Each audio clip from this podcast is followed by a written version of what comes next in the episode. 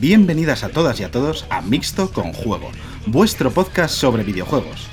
Y bienvenidas a todos y a todos a nuestra segunda temporada.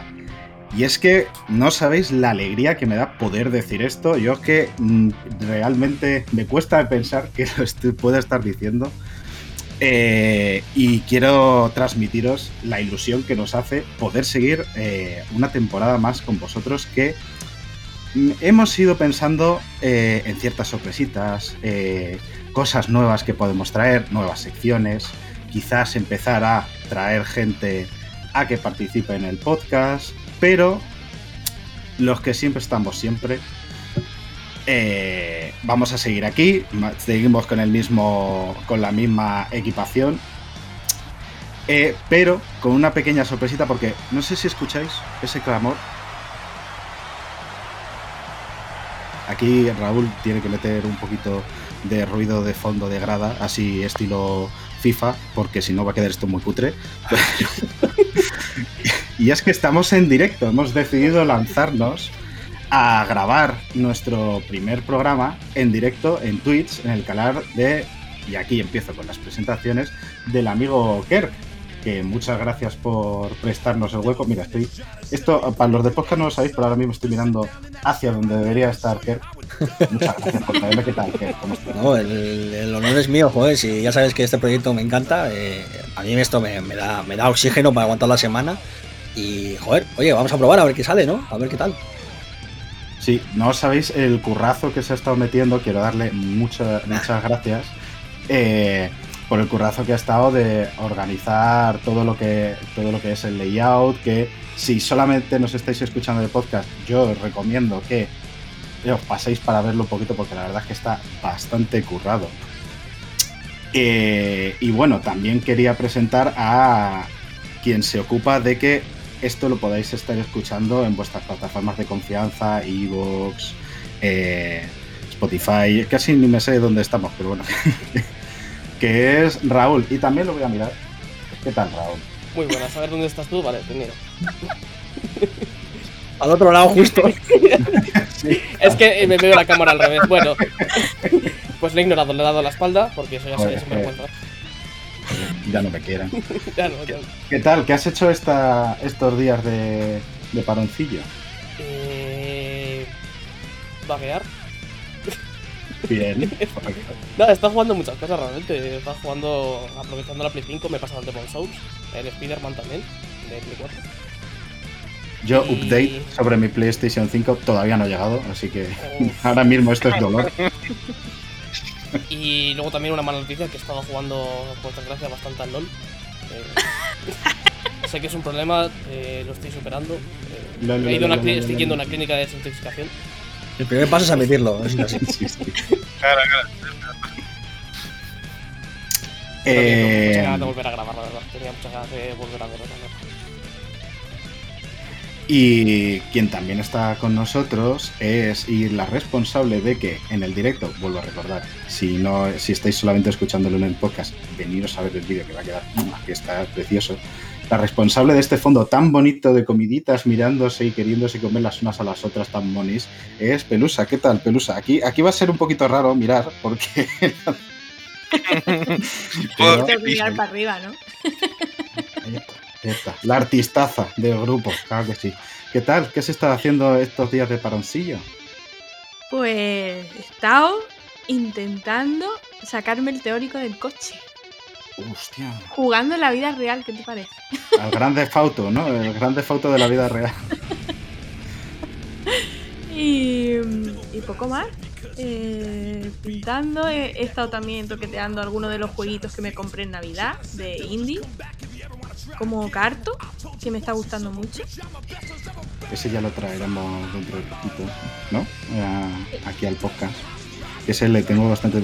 Y es que estaba pensando, ahora que has dicho lo del este, que hace poquito me he ido a renovar el carnet de conducir y el vídeo y el juego de, de la- de la- de los aparatitos de estos, eso es el Dark Souls. O sea, es la hostia. Realmente, el no hit de hecho, no sé por qué no se está haciendo streamers de eso. O sea, Sí, yo me lo saqué año, me lo incomprensible. El mejor videojuego lo teníamos delante de nosotros y nadie. Joder. Hola, este. Bueno, voy a continuar, que se me da un poco. Hablándose de irse la olla, voy a presentar a George. ¿Qué tal, George? También te voy a mirar. No, pero bueno, esta presentación de que me, se me va la olla, ni de si venimos aquí a, a- a decir cosas serias, carajo. El que grita por dinero, ¿no? Sí, sí, vale. Claro. Pero ahora mismo no, ahora mismo mira lo sosegado que estoy de momento. Y me sumo a lo que has dicho antes de darle las gracias a aquel porque se la está currando el directo bastante. No, no, no, a mí no me hagas así con el dedito. A mí no me hagas así con el dedito, ¿eh? Tiene mucho más curro lo que ha hecho Pelusa, joder, que se ha currado este pedazo de layout increíble, tío. Yo solo he Sí, juntado las también. piezas como, como un chiquillo bobo en el, en el pediatra, ¿sabes? Obviamente es un artistaza y se sabe. Pero como, mm, pero como tú siempre mm, estás también haciendo cositas por debajo y no, a mí no me dais la gracia, pues también hay que darte las gracias. Nada, nada. Y por lo demás, por mi parte, nerviosete todavía, pero, pero me está gustando esta experiencia, oye. Yo en directo yo creo que no, no he estado nunca. Una vez me sacó Canarsu, pero ya está. Y- Confesiones, ¿qué te dice? ¿Qué- ¿Por qué saliste en Canal Sur? Porque ahora mismo el programa me da igual. ¿Te imaginas? Yo fui uno de los niños de Juan y medio. Oh, ¿Te imaginas? El que canta. El No que me acuerdo, la verdad. con las paletas. El niño la corneta. eh, Madre mía, es que hay lore, hay lore, hay lore. Madre mía, Eh, increíble. No, una entrevista. Yo no me acuerdo ni qué me preguntaron, lo típico, que habría algo de moda y me preguntarían por algo, no sé, la verdad. Es una chorra. Pero que es un salto de ganar su a, a mixto con juego, hay, hay una- un salto de calidad.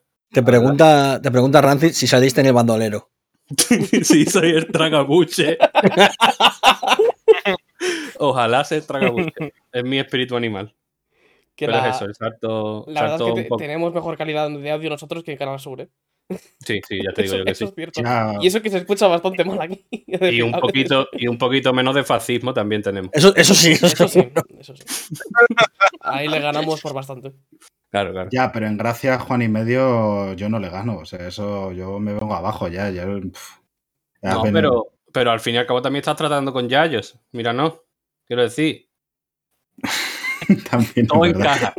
Oye, que no estamos presentando a la persona que, a nuestra persona en el mainstream que hace que no nos flipemos demasiado, que es nuestro querido Sergio, que está aquí para decirnos, pues el Assassin's Creed está bien guapote. Eh, todas estas cosas que es la de no flipéis viciados de esto. ¿Qué tal, Sergio? ¿Tú qué has estado jugando estos días? Espera, a ver. Yo te tengo. Bien, pues después, principio de año, un par de semanas un poco de relax, de alejarme un poco de videojuegos. Pero últimamente, pues me pillé el escudo, así que he estado con el Pokémon Escudo. También vi que estaba el Dragon Age Origins en el Game Pass y le di una oportunidad también. Y he O sea, probado el Autochess. O sea, Un, un momento, o sea, pudiendo elegir entre la espada y el escudo, te has cogido el escudo. Eres de esas personas. Sí, Eh, eh, eh. Respeta, eh. sí, a ver. Respeta, que que, escudo tengo- está yo también tengo escudo, bro. Uf. En realidad a mí me da igual porque Pokémon no me importa, pero es por meter cizaña, que es para lo que estamos aquí realmente. es lo que nos gusta hacer en este sitio. Así que, bueno, hechas las presentaciones, seguimos siendo los mismos de siempre. Eh, vamos a empezar con la actualidad. Y yo quería empezar, ya que estamos en, eh, en esta nueva temporada, quería empezar con una nueva mini sección que he llamado el palo del churrero. ¿Por qué? Porque hay una señora muy alta, uh, very hot, que está revolucionando Twitter, que ha salido, uh, very, very spicy, y que esto para quien no lo sepa, estoy intentando, estoy imitando a Miguel Maldonado, imitando a Samuel L. Jackson en cierta película. Bueno, pues hay una, el incisillo. Lo has puesto más 18, ¿no? Porque, madre mía. Uh, very hot, very spicy, very tall. Est- Esta señora, la señora del Resident Evil Village, que ya ha salido el reveal trailer, ha salido una. un, eh, el ti- el- la demo está bastante guay, ¿no? La Maiden y demás, que hicieron un showcase del que podríamos hablar un poquitín ahora. Y, también de las ganicas que podemos tener del juego. Yo es que eh, voy he querido instaurar este formato, míralo. Ahí ha puesto nuestro querido Kirk el vídeo en un despliegue sin precedentes en este programa de eh, medios. Qué guapo. Que para los del podcast, evidentemente, esto no tiene ningún sentido, con lo cual voy a seguir comentando del este. Y la cosa es que este juego va a seguir, sigue en la línea del Resident Evil 7, va a seguir en primera persona, va a seguir teniendo.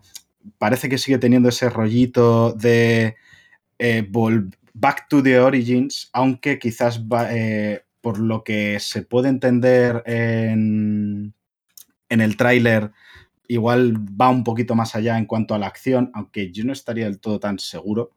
Porque la demo, que de hecho la podéis ver, la jugó Kerk en su canal, supongo que tienes el vídeo ahí subidito, eh, pues no te dejaba hacer mucho, la verdad, de, de combate y demás.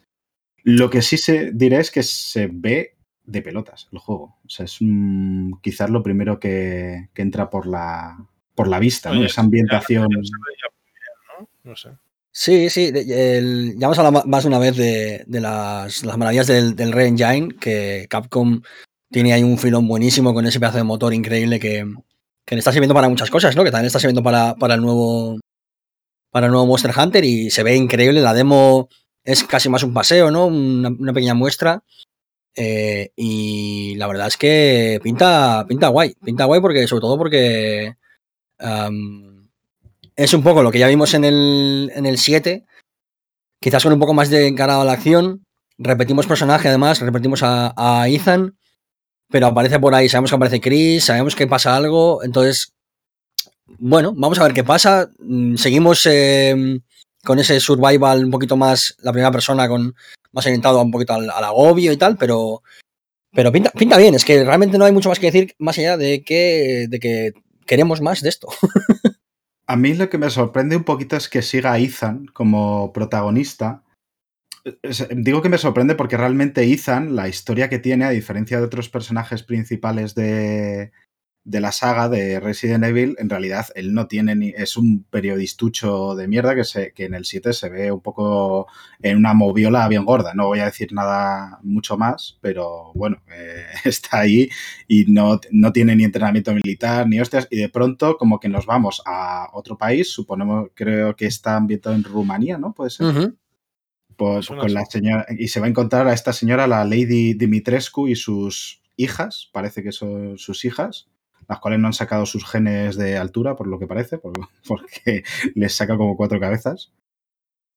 Eh, y, pero claro, me- a mí lo que me resulta más, más curioso es por qué está Ethan ahí, o sea, ¿qué hace ahí? Es, es realmente la mayor pregunta que me causa este juego ahora mismo. Es que la, la cosa es que con este, con estos trailers que han sacado y con el y con eh, la demo, lo que ha hecho Capcom inteligentemente ha sido generar más preguntas, porque ya no solo es eh, que te haya presentado un poquito de gameplay y tal, sino que además te está mostrando un poquito eh, una mansión que recuerda mucho a la del 1. eh, te están mostrando, sin embargo, a una mujer gigante que hasta ahora no habíamos, visto jamás un, un ser que estuviera afectado por el gigantismo de- del virus, que tuviera, que tuviera eh, conciencia. Entonces, hay como muchas sugerencias que llevan a más preguntas. Y creo que eso lo está haciendo bien, porque tampoco está mostrando demasiado, porque no hace falta. Está bien como está. Eh, No, no, vamos, sí, es- poco a es- poco es y- es lo, y guay. lo que me gusta, que crean muchas preguntas, o sea, con cada vídeo surgen más preguntas que respuestas y es muy interesante eso, porque claro, es eh, ¿por dónde tiramos? ¿Seguimos con, lo- con el virus? O sea, vamos a los virus de, de los primeros Resident Evil, seguimos con los hongos de, de este 7. eh, en realidad, los parásitos que tienen una. O sea, como bioquímico que soy, me resulta muy curioso el cómo va cambiando el rollo según la saga. Eh, Sí, lo más probable es que sigamos con el 7, porque repitiendo protagonista y, y siendo sabiendo que la historia del 7 tiene que ver con esta del 8, lo más probable es que estemos un poquito en, en esa época ya. Hmm. Sí, sí, es eh, bastante interesante. O sea, me gusta mucho además el showcase en sí, lo que fue el formato, me pareció súper bueno, súper, eh, en el sentido de cómo lo dijeron, que incluso lo más ridículo que fue el, el multijugador este que presentaron, que se me ha olvidado hasta el nombre, realmente que fue una cosa esperpéntica, fue un poquito de pum, te, di- te dio para darte un par de, de carcajadas de decir, pero ¿qué coño es esto? Y suficiente, ya está. Ni te dieron mucha turra, ni, ni nada. O sea, bien. Incluso para la pa- las partes malas, incluso las malas, estuvieron bien. Sí, sí, la verdad es que fue muy rapidito y, y- y como tiene que ser las cosas, porque estamos, estamos un poco cansados ya de muchas chapas, ¿eh? te lo digo. ¿eh? Mm, sí, Sí, todo sí. bastante bien. Lo que no entiendo es Capcom, ¿por qué anuncias otra vez otro juego multijugador de Resident Evil si ya has visto Sí, que sí. las tres veces anteriores no ha funcionado?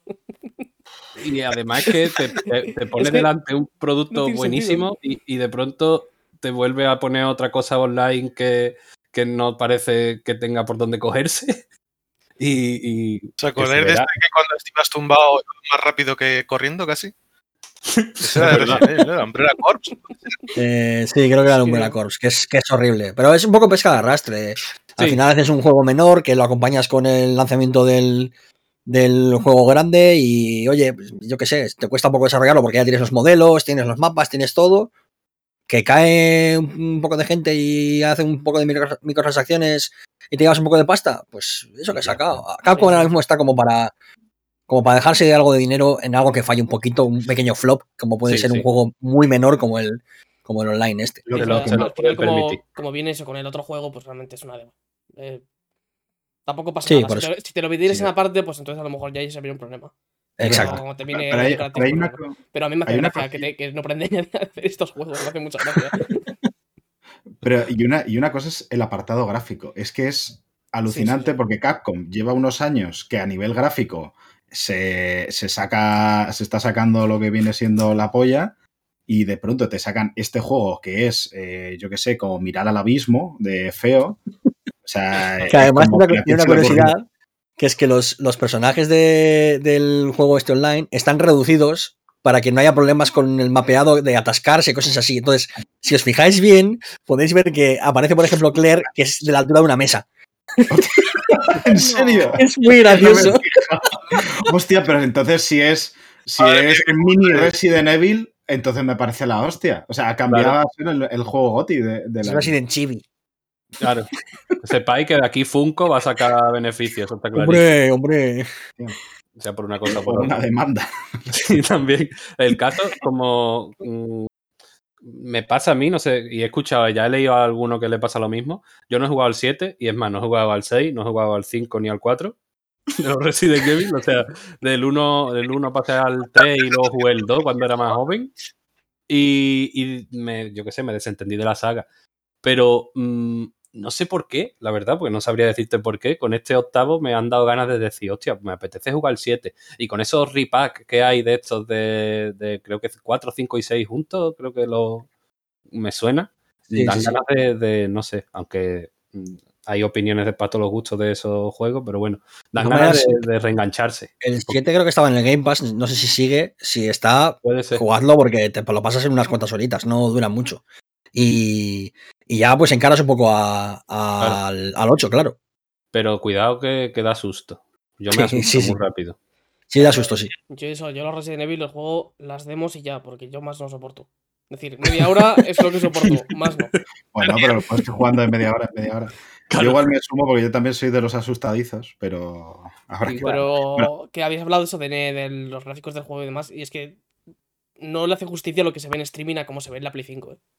No, No En hace absoluto. justicia, no le hace justicia. ¿eh? En serio, se ve mucho mejor de lo que se ve en los, en los streaming. Además, si le pones con el HDR y todo, es increíble. Cómo se sí, ve. se ve Y luego- muy bien. Y luego también algo de que veo que está muy poca gente hablando, pero el audio del juego es una locura.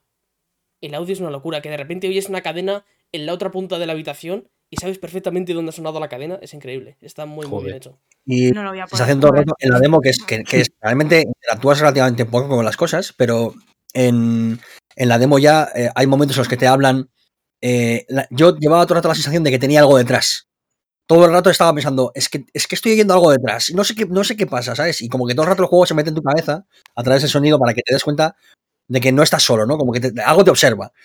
Y, la sensación es muy buena, la verdad. O sea, que- creo que es lo que, lo que tiene que ofrecernos este Resident Evil 8, la verdad. No, estoy contento, vamos. Mm, Sí, la verdad es que pinta, promete mucho, la verdad, pinta muy, muy guay. Si, si os parece, vamos a pasar al siguiente temilla. que tenemos. Joder, lo siento, pero no. Es un género que no me va.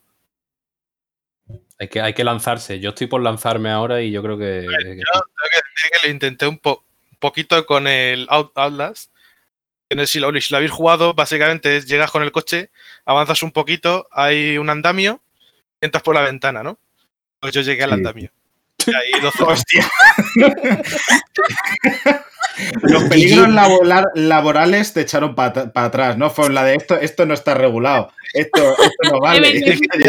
Hasta aquí. digo, ya verás, voy a entrar y me van a dar el susto. Digo, ¿qué, qué, qué estoy haciendo aquí? ¿Qué estoy haciendo Monstruos aquí? Bien, pero, pero esto de, de la cultura de, de los riesgos laborales no me gusta. Así que fuera, ahí, ahí me habéis perdido. Sí, sí, si quieres, cerramos el tema con el comentario de Dash Sentry que ha dicho: Mi juego favorito de Resident Evil es en el que Mila Jovovich lucha contra Jorah Mormont. Ojito, porque querían hacer, querían hacer de Monster Hunter, querían hacer una saga como si fuese Resident Evil, ¿eh? Yo solo digo eso, que puede ser maravillosamente asqueroso. Uf, venga. Uf, ya. Dependerá de la recaudación, porque otra cosa Sí. no. De Resident Evil Sí, sí. Nada. Bueno. ha recaudado los. Hablando de películas que parecen que están muertos, eh, vamos a pasar al siguiente tema. Y es que eh, durante este tiempecito en el que hemos estado fuera, Bethesda ha aprovechado para anunciar, hacer un par de anuncios bastante graciosetes. Eh, y uno es de un nuevo juego de Indiana Jones, cosa que a mí yo, fue de las mayores sorpresas que, que he visto, vamos, o sea, mm, yo el último, el único juego de hecho de Indiana Jones que yo he jugado es el eh, este de, de LucasArts, de, que era un point and click, eh, o sea, mm, aventura gráfica, que nunca me llegué a pasar, el típico, ¿no? Fate of Atlantis creo que era, que estaba como muy bien catalogado, pero yo era muy pequeñito, tampoco Sí, sí. hizo mucho caso. Y, y ha anunciado que es- además lo, eh, lo está haciendo... eh, a, ver si lo- a ver si lo co- eh, cojo. Lo está haciendo este estudio, eh, Machine Games, que es, eh, son expertos en rescatar cosas también medio muertas, porque fueron los que hicieron los nuevos Wolfenstein, que si no lo habéis probado están muy bien. Guapo, sí. Yo he probado el 1, me lo jugué entero, y el que es el. ¿Cómo se llama? El New, New Colossus. Order. No, El New New Order. Primero. Y New. Colossus. El New Colossus lo empecé un poquito, pero no lo, no lo terminé. Pero Me porque- gusta, me gusta el resumen de José que dice Machine Games, unos maquinarias. Efectivamente. o sea, el mejor nombre del mundo. O sea, en este caso se lo ha puesto. Y el resumen, Esos dos. y el resumen de, Los de- los resumen que es. Perdona, que te he cortado, Sergio. No pasa nada, es eso, eso. Que los dos primeros Wolfenstein y el DLC del 1 están muy bien. Sí. Los otros, los- lo que ha salido después, ya si no lo jugáis, tampoco pasa nada. Sí, el, el 1 y el, el New Colossus, el New Order y el The Old Blood están bastante bien. El Old Blood es un pelín peor, pero sigue estando muy guay. Eh, luego ya el último que sacaron, eh, el Hermanas. eh, las hermanas molan mucho, las, las- pero, pero el juego en sí no está muy guay. es que el problema que tenía en sí no era tanto ni la historia ni el gameplay, que al fin y al cabo era el del New Colossus, sino que las mecánicas estas que querían meterlo, porque era un juego que quería ser como medio cooperativo, ¿no? Que para, para que uno llevase una hermana y otra otra, no terminaban de cuajar del todo y hacía que el, que el diseño de niveles cayese Sí, es, muchísimo. son, pro- son problemas de estructura y de y sobre todo a nivel de progresión está muy mal llevado. Es decir, el sí. juego era absolutamente di- difícil en algunos puntos y no había puntos de control encima. Si te mataban, tenías que hacer toda la misión desde el principio. Cosas muy mal llevadas.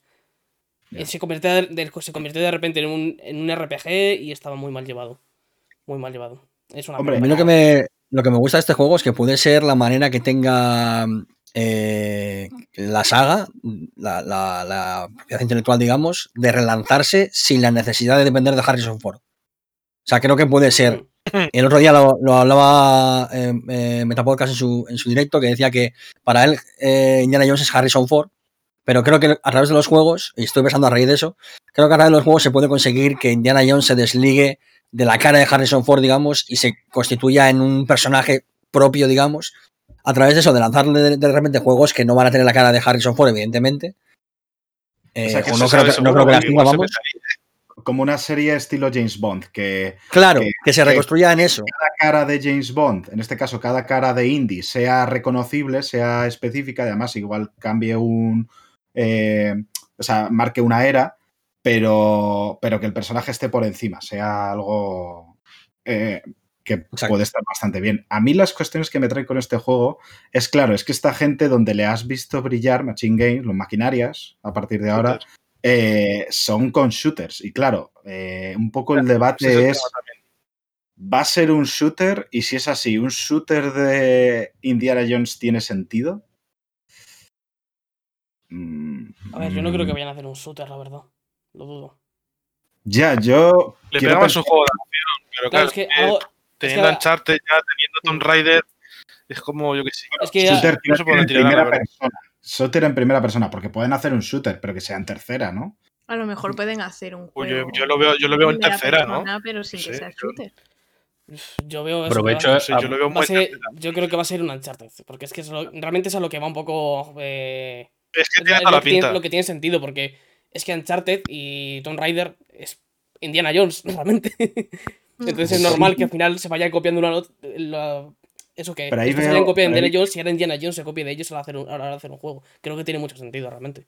Ahí veo cierto problema y es, claro, es que tienes un Uncharted. Y entonces, copiar a un Uncharted es un movimiento peligroso porque es que eh, te, te has puesto el listón muy, muy alto y encima con una si ya no solamente copiar a un ya no solamente copiar un que tú dices bueno pues son son eh, se han inventado un nuevo personaje y lo están intentando bueno pues tal no pero es con India además es con Indiana Jones con todo ese peso de la franquicia y encima querer imitar a un Uncharted puede salir mal por muchas razones. Que bueno que los maquinarias pues han ganado cierto renombre pero es verdad que sería intentar hacerlo en un, en un género en el cual no han todavía no han destacado, no han hecho nada. eh, y que bueno, que es eso, ponerse un objetivo que es muy difícil, que Sí, es ambicioso, sí. Yo solo quiero recordar que cuando Guerrilla estaba haciendo Horizon, la gente decía, solo han hecho shooters, no van a saber hacer un juego mundo abierto de acción, tal, no sé qué. Y se nos cayeron los huevos y los conios al suelo Pues sí. cuando salió sí, Horizon. sí, joder, Entonces- pero luego tienes el ejemplo contrario de Jedi Fallen Order. Ya, Sí, pero quiero decir que, que hay, que hay un margen enorme y que esta gente sabe... a- Jedi Fallen Order, hombre, no, que no metes con él. A ver, no, no- no es que me meta yo con él, es que el pobre es bobo. Eh, la movida quiere decir que, que hay margen de sobra para que, para que esta gente haga un buen juego de- y lo pueda enfocar de muchas maneras diferentes. Y si a nosotros que somos cuatro tontos, somos 54 tontos eh, en el chat y otros seis en el, en el directo, se nos ocurren ideas diferentes para hacer un juego de, de Indiana Jones, malo será que a una gente que trabaja de ello no se le ocurra algo decente que hacer. Claro. Espero. Peor Sí, que no, la no, última claro. película de, de Indiana. ¿Qué dices? Si la, seguramente terce- está la tercera está bien guapa, hombre. Claro. No, hay- no queda, no hay. Sí, hay- de Indiana Jones hay tres películas. no hay, no hay ninguna cuarta. Igual que de Star Wars hay ocho. Que como que de Star Wars hay ocho películas. como de no Star va a haber una quinta, que eso es eh, el- la noticia que más. eh, eh, eh, que realmente. A mí, la quinta película de Indiana Jones, esto ya completo off topic. O sea, eso lo que me gustaría es que sea Indiana Jones descubriéndose a sí mismo. Porque, claro, él ya es una reliquia. O sea, realmente, ¿a quién, a quién necesita descubrir más? O sea, se tiene que quitar el polvo a sí mismo, por mal que suene. Indiana Jones, la siguiente película debería estar dirigida por Isabel Coixet. Yo no digo nada. Hostia, qué, boni- qué bueno sería eso. Hostia, tío. Yo creo que sí. Yo dejo ahí la. Por cierto, también aprovecho para decir que vamos a parar un poquito ya con los FPS, con los shooters, por favor. Que, que- que hay gente a la que no le gusta como yo y que me da susto los tiros. ¿Vale? Vale, yo tengo que decir que por favor seguid Claro, haciendo lo- shooters. tiros que- Dádmelos a mí, a mí dádmelos. Los shooters dádmelos a mí. Claro, Pues yo quiero para- apro- sí. Yo quiero aprovechar este momento para condenar al Estado de Israel. Maldito sea, Estado de Israel. Menos mal que estamos en el espacio, que si no nos meten en la cárcel. Exacto, somos un, somos un podcast apolítico porque está hecho en el espacio. Hablando del espacio, vamos a pasar al siguiente tema. Y es ¿Cómo que, te la he puesto, eh? ¿Cómo te la he puesto? Madre mía. Claro que sí, es que este ha estado bonito. Pero no vamos a dejar de hablar de nazis, y ahora veréis por qué. Porque eh, la cosa es que eh, se ha creado una nueva marca, Lucasfilm Games, que va a. que es lo que ha permitido que, que esto de. eh, que, que ahora mismo la. Joder, me estoy atracando mucho. Eh, que la franquicia de Star Wars se, se libere de lo. de. del acuerdo Ea. que tenía con EA, exactamente, con Electronic Arts. Eh, esto Todavía le pe- queda tiempo, pues, creo que es 2023. Sí, me suena. Claro, no, lo tenía hasta 2023, pero es- creo que sea eso. Pero es que eh, se habrá quitado la exclusividad del, del acuerdo, supongo. de Exactamente. Y se ha anunciado, lo que sí que se ha, se ha conseguido anunciar es que Ubisoft está preparando un mundo abierto de Star Wars. ¿Por, Uf, por chaval. qué hablaba de, de que no dejamos de hablar de fascismo? Porque el director creativo, Julian Carey es el que dirigió The Division 2. Entonces, pues, eh, y de fascismo ahí se sabe un rato. Que yo espero que sea un juego de, del imperio, claramente, ¿no? En el que lleves al imperio. Porque si no, ¿qué sentido tiene todo esto? Claro, si no A mí te- me da igual, yo estoy a tope. A Star Wars y-. Mundo Abierto de Ubisoft es mi mierda completamente. Sí, literal. O sea, tú lo que quieres es un Assassin's Creed de, de- tengas la, la hoja oculta sea la eso, a ver, a mí eso también me haría bastante feliz realmente. ¿eh? No te- a mí también. No, no, me voy a quitar A la ver, completamente. se caen las caretas. No he podido caer yo en otro podcast, veo, madre mía. Es que aquí tenemos, es lo bonito de este podcast. Pero es eso, es, es Star Wars, un juego de Ubisoft. Mira, mira, seguramente sea una castaña, va a ser un juego que pues, otro juego más de Ubisoft, pero me lo voy a fumar. Uf, ¿Cómo me lo voy a fumar? Joder. Ya, pero Ubisoft hace una cosa muy, muy bien, que eso eh, hay que reconocérselo, y es que la ambientación en general lo suele hacer perfecto. Luego el juego será más, eh, más patillero por A o por B, pero lo que es la ambientación, el, el simplemente pasear por un sitio y sentirte ahí, eso lo hace como nadie en, en sus juegos. Lo lleva refinando desde hace mucho tiempo, que eso eh, lo, lo decía lo decía Borja Pavón, eh, eh, lo ha dicho muchas veces, que es que lo- el mimo con el que los, los NPCs tienen vida, hacen como conversaciones, tienen microteatillos, es increíble, o sea, y te vende el mundo en sí. Sí. Entonces, eso, trasladado a Star Wars, puede ser eh, mm, el revulsivo que necesita un poquito la franquicia en cuanto a nivel de videojuegos, sinceramente. Sí, además es la gente que, que eso, que como has dicho antes, que, están, que hicieron los de Division. Y los de Division, a nivel técnico de detalles que tienen en la ciudad que hace, es increíble. Es decir, cuando ves el de Division y ves las montañas de basura que tiene, eh, todos los pequeños detalles que tiene de la vegetación, de la fauna, de todo que hay por la ciudad, es increíble. Es que no te lo crees. Y ahora, Sí, si sí, la gente sí. se va a poner a hacer un juego de Star Wars, joder, puede salir buena mierda ahí, ¿eh? realmente. Buena Aparte que mierda. a los fans nos deben un juego de mundo abierto de Star Wars desde la cancelación del 1313, que es una de las mayores decepciones que he tenido yo en el mundo de los videojuegos. Exacto. Pues sí, esa es la línea editorial. Si alguno no conoce ese juego, buscad el tráiler, porque el tráiler tiene ya una tira de años y se sigue viendo bastante guapo. No, no, si es que hay gameplay. Ese juego tiene Claro, un sí, vídeo de gameplay Sí. que es increíble Sí, ese vídeo. O sea, es que. Es que oh, cómo me duele ese juego, de verdad. ¿eh? A ver si nos hacen un juego del mandarinas y al menos nos quita un poquito el mono de, del 13-13. Sí. Porque más, más o menos la misma idea. Entonces, Un poquito, sí. De hecho, se rumoreó que era él.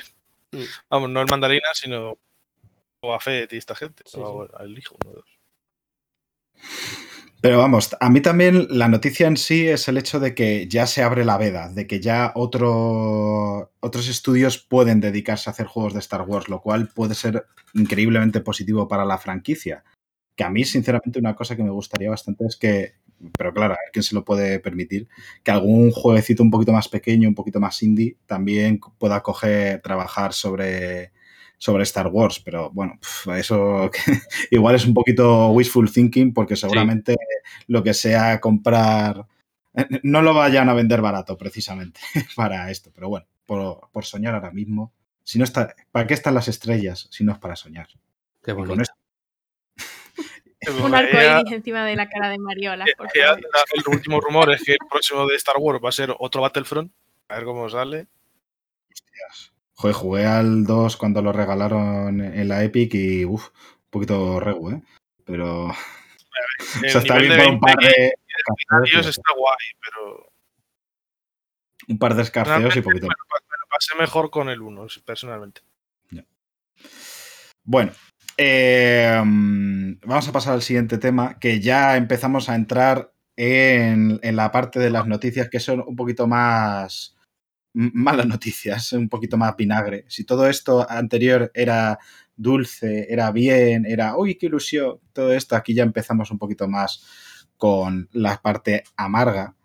Y es que eh, Activision ha trasladado a Vicarious Vision, que son los responsables de eh, em, el remaster de Crash Bandicoot, la Insane Trilogy, y sobre todo, y aquí es donde me toca el corazón, en la patatilla. El Tony Hawk's Pro Skater 1 más 2, que es un juegazo que no te lo puedes ni acabar. Y lo ha, eh, lo ha trasladado a Blizzard. Y esto, el problema es que no es que se haya unido per se, sino que eh, se ha, ha sido absorbido, de tal manera que Vicarious Vision ya no, es, ya no va a estar. Y eso hace que, pues, mm, un posible Tony Hawk eh, Pro Skater 6 que quieran hacer esta gente, pues mm, ya no va a existir. Lo cual, pues, es una pena, porque realmente es que este estudio había estado haciendo cosas muy, muy buenas, porque mm, yo no lo he jugado, pero he escuchado que el, el- la Insane Trilogy está muy bien. Eh, también hicieron, Muy si bien. mal no recuerdo, igual que corregidme, en la trilogía de, de Spiro, que creo que también está bastante bien hecha. O sea, que había estado trabajando muy bien. Y un poco el problema de todo esto es que el mensaje que deja es que por el buen trabajo hecho, venga, eh, os disolvemos. Es como, Sí, sí. hombre, eh, ¿por qué Han hecho un poco un rare. Sí, Mm, más o menos, porque Rare al fin y al cabo seguía activa mm, bajo en un submarino, por lo visto, haciendo alguna tontería por ahí, pero esto disuelto. Y es que no, A ver, no es, no- es una, de para los avatares de Xbox. no es una disolución como tal, porque el estudio sigue vivo, pero sí que es verdad que es un poco como tener a, tener a Messi eh, recogiendo los balones en el campo, ¿sabes? En lugar de Claro. jugando. Entonces eh, es una pena porque esta gente se ha currado eh, el que es probablemente el mejor remake de la historia con el Tony Hawk y, se- y lleva, lleva 3-4 juegos eh, que está, está haciendo las cosas muy bien y parece que como eso, como que el premio es un poco ir al banquillo. Que van a estar currando, van a estar cobrando y van a estar eh, eh, ganando dinero y todo, todo lo que tú quieras, pero no todo es siempre eh, ganar dinero. Esta gente creo que también le gusta tener ese reconocimiento de decir, el sello de Vicarious es un sello de buen remake, claro. digamos, ¿no? Y no sé, eh, imagino que la situación financiera para ellos va a ser mucho mejor, pero también a la vez da pena como que eso, como que la, como que el, el reconocimiento a que le hayan hecho bien es un poco ir al banquillo. Es o un un poco- la sombra. o sea, yo ahora mismo a Vicarious Sí, Vision sí. le ponía casi al nivel de. Diablo 2. eh, Perdona, rumor que Sergio. había, que estaban con Diablo 2, que es un Diablo, Sí. estaba rumoreando que estaban haciendo un remake del Diablo 2, que es un juego que yo creo que se vendería bastante bien, porque la gente le tiene bastante buen recuerdo de cariño. Ay, yo Bueno, Sí. yo no estoy seguro. que yo veo que se estáis tomando esto con el silencio. Crash, pero Había un silencio. A ver, sí, Diablo 2 es un juegazo, pero creo que hoy en día en el mercado no tiene sitio porque hay juegos que están mucho más allá de Diablo 2. O sea, es, es- es fundacional en el sentido de, de que es muy importante para la historia de, de- de su género, y, pero hoy en día tienes, quiero decir, o sea, el, el, el Baldur's Gate este, que en realidad es, un, es el otro juego, el, ¿cómo se llama? El Original Sin. Todos estos juegos ya han pasado, de, de- o sea, ya están lejos de ahí, yo creo. Claro. No sé hasta dónde...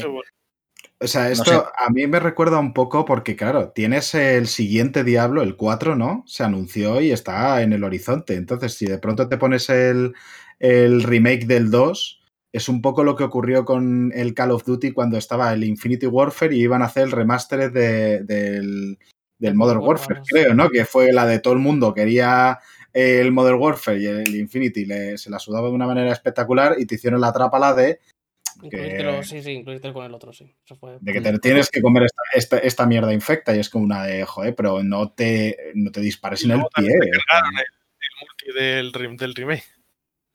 Que, que yo, La gente acabó bastante Mm. con eso. que yo veo que estáis tomando esto como muy mal y tal, pero yo creo que tampoco es tan malo porque al final se van a juntar con gente que también hace muy buenos remasters como el del Warcraft 3. Hostia. No has sido capaz de decirlo sin reírte, cabrón. Es que a mí me da pena porque Vicarious Vision yo le La ponía un poco al nivel de Blue Point, que es otra, es otra empresa que hace unos remasters de la hostia. Y, Sí. es, y es un poquito sello de calidad, es decir, cuando esta gente me hace el remake del juego que yo quiero, eh, me, me causa, o sea, tengo como cierta tranquilidad de decir, joder, lo está haciendo esta gente, guay, porque han hecho muy buenos trabajos y ahora mismo si ya no están, pues es como perder un referente, ¿no? Ya, eh, sobre todo es una cuestión de, eso, de referencia a la hora de ver remaster, que eh, vamos a afrontarlo ya, es una realidad.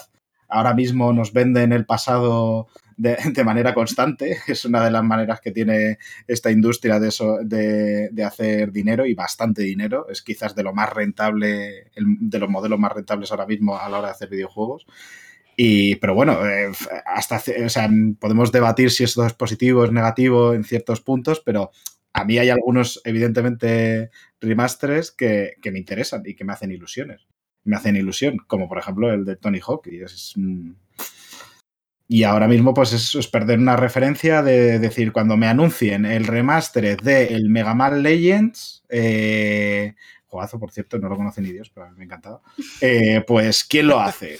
Eh, mm, no sé quién, pues ya es la de uff, a ver qué, a ver qué pasa. Sin embargo, si me pone Vicarious Vision, hostia, guay. O Blue Claro. Point, joder, de puta madre, pero. mm, Es que justo cuando se han hecho de confianza, digamos, para, los- para ese tipo de, de, de productos, eh, les cortan el grifo de esa forma. Quiero decir, no les cortan el grifo, pero dejan de producir lo mismo que estaban haciendo. No sé, no lo veo buen timing para eso. Pero bueno, no sé. mm, No soy científico. Eso es. Yo sí, y te digo que está mal. Dicho que no, Sí, yo sí. Eh, pues bueno, si, si queréis pasamos al siguiente, a la siguiente noticia que tengo aquí apuntada. Vale. Y esta también es un poquito de echarse a llorar, porque Super Giant Games, que son los creadores de jugardos, quizás el más conocido últimamente, el Hades, y de aquí viene el rollo, es que son una traducción de una comunidad amateur para, para este juego, para el Hades.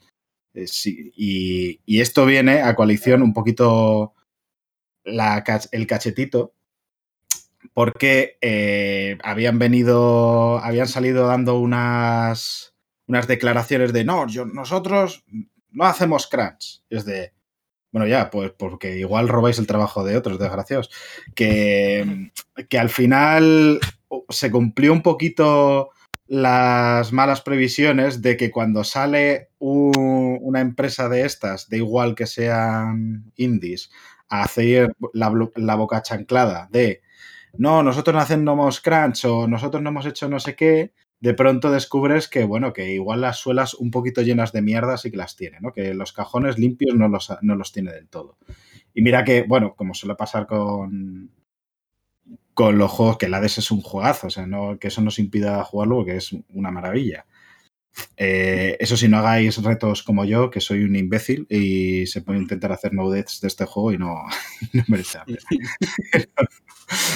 Eh, No, no, no, poquito Bueno. a poco, Mazorca, confiamos en ti. ¿qué pasa? Lo siento. No, no, esto ahora hay que compartirlo con, la- con el resto de la clase porque si no no se entera la gente. Esto. Ahora, ¿de qué, de No, qué se esté riendo? Mazorca me ha, dicho, me ha dicho una cosa por el chat y estaba pensando en él cuando te ¿Qué quería cosa? contestar. ¿Qué- esa notita, esa notita que dice, léela delante de todos que Ah, no, no, no, secreto, secreto, secreto de sumario. Ya a cierran. Yo- Lo cierran. Al final Yo solo lo quiero cierran. aprovechar, solo quiero aprovechar este momento para decir que Oh, eh, en nuestras relaciones actuales, no, en nuestras relaciones actuales de producción no existe trabajo asalariado sin explotación del hombre por el hombre. Por lo tanto, mis huevos no hacemos crunch, me, tu- me toca la, el, me toca el badajo. Y aparte de eso, está feo, está feo coger la traducción eh, de la gente y quedártela un poquito, pues así, eh, bajo manga y decir, ay, mira qué bien traducido está el juego, ay. Que por cierto, Estaba muy Eh, mal traducido. había fallos, claro. Es que es lo que pasa cuando tú tienes una traducción Claro. no oficial de gente que lo hace por amor al arte, que lo hace con todo el caño del mundo y lo mejor que sabe, esa gente no es profesional, por lo tanto se puede equivocar. Quiero decir, es más fácil que se equivoque que un profesional que se dedica a ello. Claro. Entonces, esa gente que lo hace con todo el caño del mundo no tiene culpa. Pero si tú, como empresa, coges esa traducción hecha por fans que no son profesionales, te arriesgas a que haya fallos graves. Y Claro. Te, te arriesgas Hubo- y que ya han recopilado bastante pasta, ¿no? Como para Mm. haber sol- ha solucionado eso. O incluso si Aparte. coges y dices, bueno, es que queremos traducir el juego a, a tantos idiomas, tío, pues sácate un no sé cómo se. Bueno, una, una meta que te la puedes poner también en, en Coffee, te la puedes poner en muchas plataformas para que la gente que le ha gustado tu juego te done pasta para que le pagues a profesionales. Y Es que- exactamente, es es que, Le pero están es que no solo eso, Pelusa, es que ya lo están haciendo en el chat, es que hay un ejemplo clarísimo, que es Disco Elysium. Sí. Que es Sí, que ya, el ya. estudio de Disco Elysium, los, los chicos de, de, de Zaun dijeron, esta gente está haciendo la traducción del juego. Vamos a cogerles y vamos a decirles, oye, estáis haciendo un trabajo de puta madre. Vamos a hacer una cosa. Ese proyecto deja de ser un proyecto de fans para ser un proyecto oficial. Pagamos esta movida, vamos para adelante y lo hacemos juntos. Desde ese momento pasa a ser un trabajo pagado. Un trabajo legal y que además con unos resultados maravillosos. Y ya está, si es que no hay más. Si es que no hay más, o sea, no hay vuelta de hoja.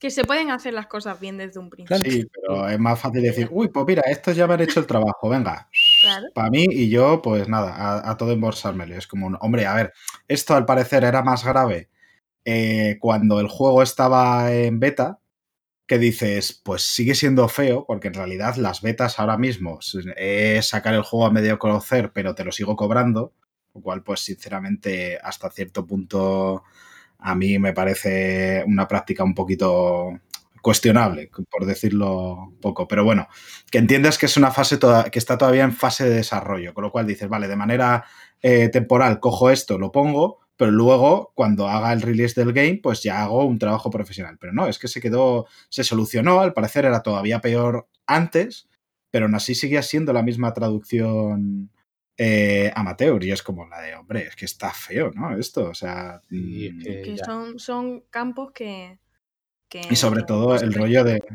de haberse puesto la chapita de no, no, nosotros no hacemos esto, es de ya, bueno, también porque no contratáis a gente. O sea, así, así no se hace crunch, claro. O sea, no. Claro. Es Sí, no. que yo también no hago Estos crunch fueron los así. que dijeron que, de- que se iban de vaca- mandaban de vacaciones a la gente o algo de eso para no hacer crunch o algo Sí, crunch sí, yo me lo creo, pero. A raíz de lo de CD Projekt, ¿no? Dijeron, Claro, "Ah, es que, es que esa es la cosa, que cuando te superguays suma. y no hacemos estas cosas. Que cuando una empresa se quiere sumar, eh, se quiere ponerse pines a raíz de ciertas polémicas y a partir de estas, mm, a mí, a mí se me tuerce el morro porque además es la de, mira, si haces esto, cojonudo, bien, pero ¿por qué tienes que irlo? O sea, ¿por qué quieres la chapita? Es que eso es lo que me hace eh, sospechar. Podrías decir, no, pues para mostrar ejemplo. Bueno, podría ser, pero de normal me parece que, y creo que por ahora la historia reciente me da bastante la razón, quien se pone chapas eh, para, para esto, luego resulta que igual no era ma- tan así. Te Claro, y ti. queda, y queda la cosa, queda la cosa todavía peor. Eh, Después de ponerte la chapa que salga una, una porquería, aunque sea mínima. Porque es que entonces ya eh, a nivel de usuario se queda uno diciendo no podemos tener nada bonito ni con un poquito de porquería encima, coño. Si es que es eso. Se quedan. Que no, hombre, que no, que no. No voy a gritar, no quiero gritar, venga. Adelante, adelante, continúen. Pues eso es, tu, eso es tu marca personal, George, joder, no decepciones a la audiencia. No, hombre, no, que se va a asustar el vecino que está con el taladro, el pobre, y como yo grite. Es que Se, Va a se- pensar se que le va la mano ¿no? y te atraviesa la pared. De repente, de repente vemos un agujero en la pared detrás de George y es el vecino con el taladro. no, Pues es que, es que es fan, está ahora mismo en el, en el chat y quiere verlo en directo, directo, de verdad, quiere verla. Claro. Eh, bueno, pues si queréis cerramos también este, este apartadito, si no hay nada que esto, y vamos a otro a otra noticilla que se ha puesto, que ha salido estos días, y es que a Valve, junto con otras como fueron, como con otras editoras como fue Koch Media, Zenimax, Bandai Namco, Capcom y Focus Home, eh, han sido condenadas por la Comisión Europea eh, por los bloqueos eh, regionales dentro, dentro de- de- del ámbito dentro de Europa. Que es que el, la cosa es que dentro del espacio económico europeo no- existen leyes de libre circulación y de comercio, también a nivel digital. La cosa es que Valve en este caso, que es como lo que más ha, salido, pues tenía ciertos bloqueos a ciertas zonas. eh, y esto no está permitido por la ley y se les ha condenado. Y la cosa es que el señor Gabe Newell, pues, ha, eh, quiere. Bueno, no el señor New- Newell, pero vamos, Valve en general ha salido defendiéndose de la acusación y diciendo que la quiere apelar y demás, que no quiere pagar, vamos. Que además no es de las que más tiene que pagar, si mal no recuerdo. O sea que. mm, Yo, yo de, este, de este tema solo, solo quiero decir dos cosas. Una es que me parece muy loco que yo tenga un, un acuerdo a nivel europeo para poder comprarme un coche en Austria y traérmelo sin ningún tipo de problema, sin ni siquiera tener que llevar prácticamente pasaporte, y no pueda comprarme un juego en, en Austria. Sí, Quiero decir, raro, sí. O sea, puedo- de hecho puedo comprarme un juego en Austria y traérmelo, pero no puedo comprarlo digital. Lo cual es una tontería como un piano. Entonces, aparte, a esta gente, como por ejemplo a Gabe Newell ya se le tuvo que llamar la atención, porque cuando se sacó un Neula de la cara en Steam, en el que prácticamente te quitaban la propiedad de los juegos, la Unión Europea les, dijo, oye, os estáis flipando. Aquí no van así las cosas. Esto, esto no es Dallas, Texas. ¿Sabes? Esto es, otro, esto es otra cosita. Aquí no vale eso de que te, te venden una cosa pero no es tuya. Eh, y, y luego fue cuando Valve salió diciendo, bueno, si algún día se acaba el servicio, nosotros prometemos dejar a que la gente se descargue sus juegos, no sé qué, fue como, sí, sí, ahora, cabrones. Eh, lo de siempre, que no me fío nada de esta gente nunca, jamás. Y yo compro digital mucho porque como tengo poco dinero, tengo que ahorrar, no hay más. Pero a esta gente si pudiera no les daban ni agua, a ni uno. Aparte que ha sudado del todo, es, creo que es la única que no ha colaborado, porque ahí sale una lista que a las demás les han reducido un poco el dinero que tienen que pagar porque han colaborado y ellos han pasado Sí. olímpicamente de colaborar con nada. No, el Gabe estaba ahí en- dando entrevistas descalzo eh, en su mansionaca de, de Australia y ya está, tan a gusto, diciendo, "Eh, me voy a la pela ya.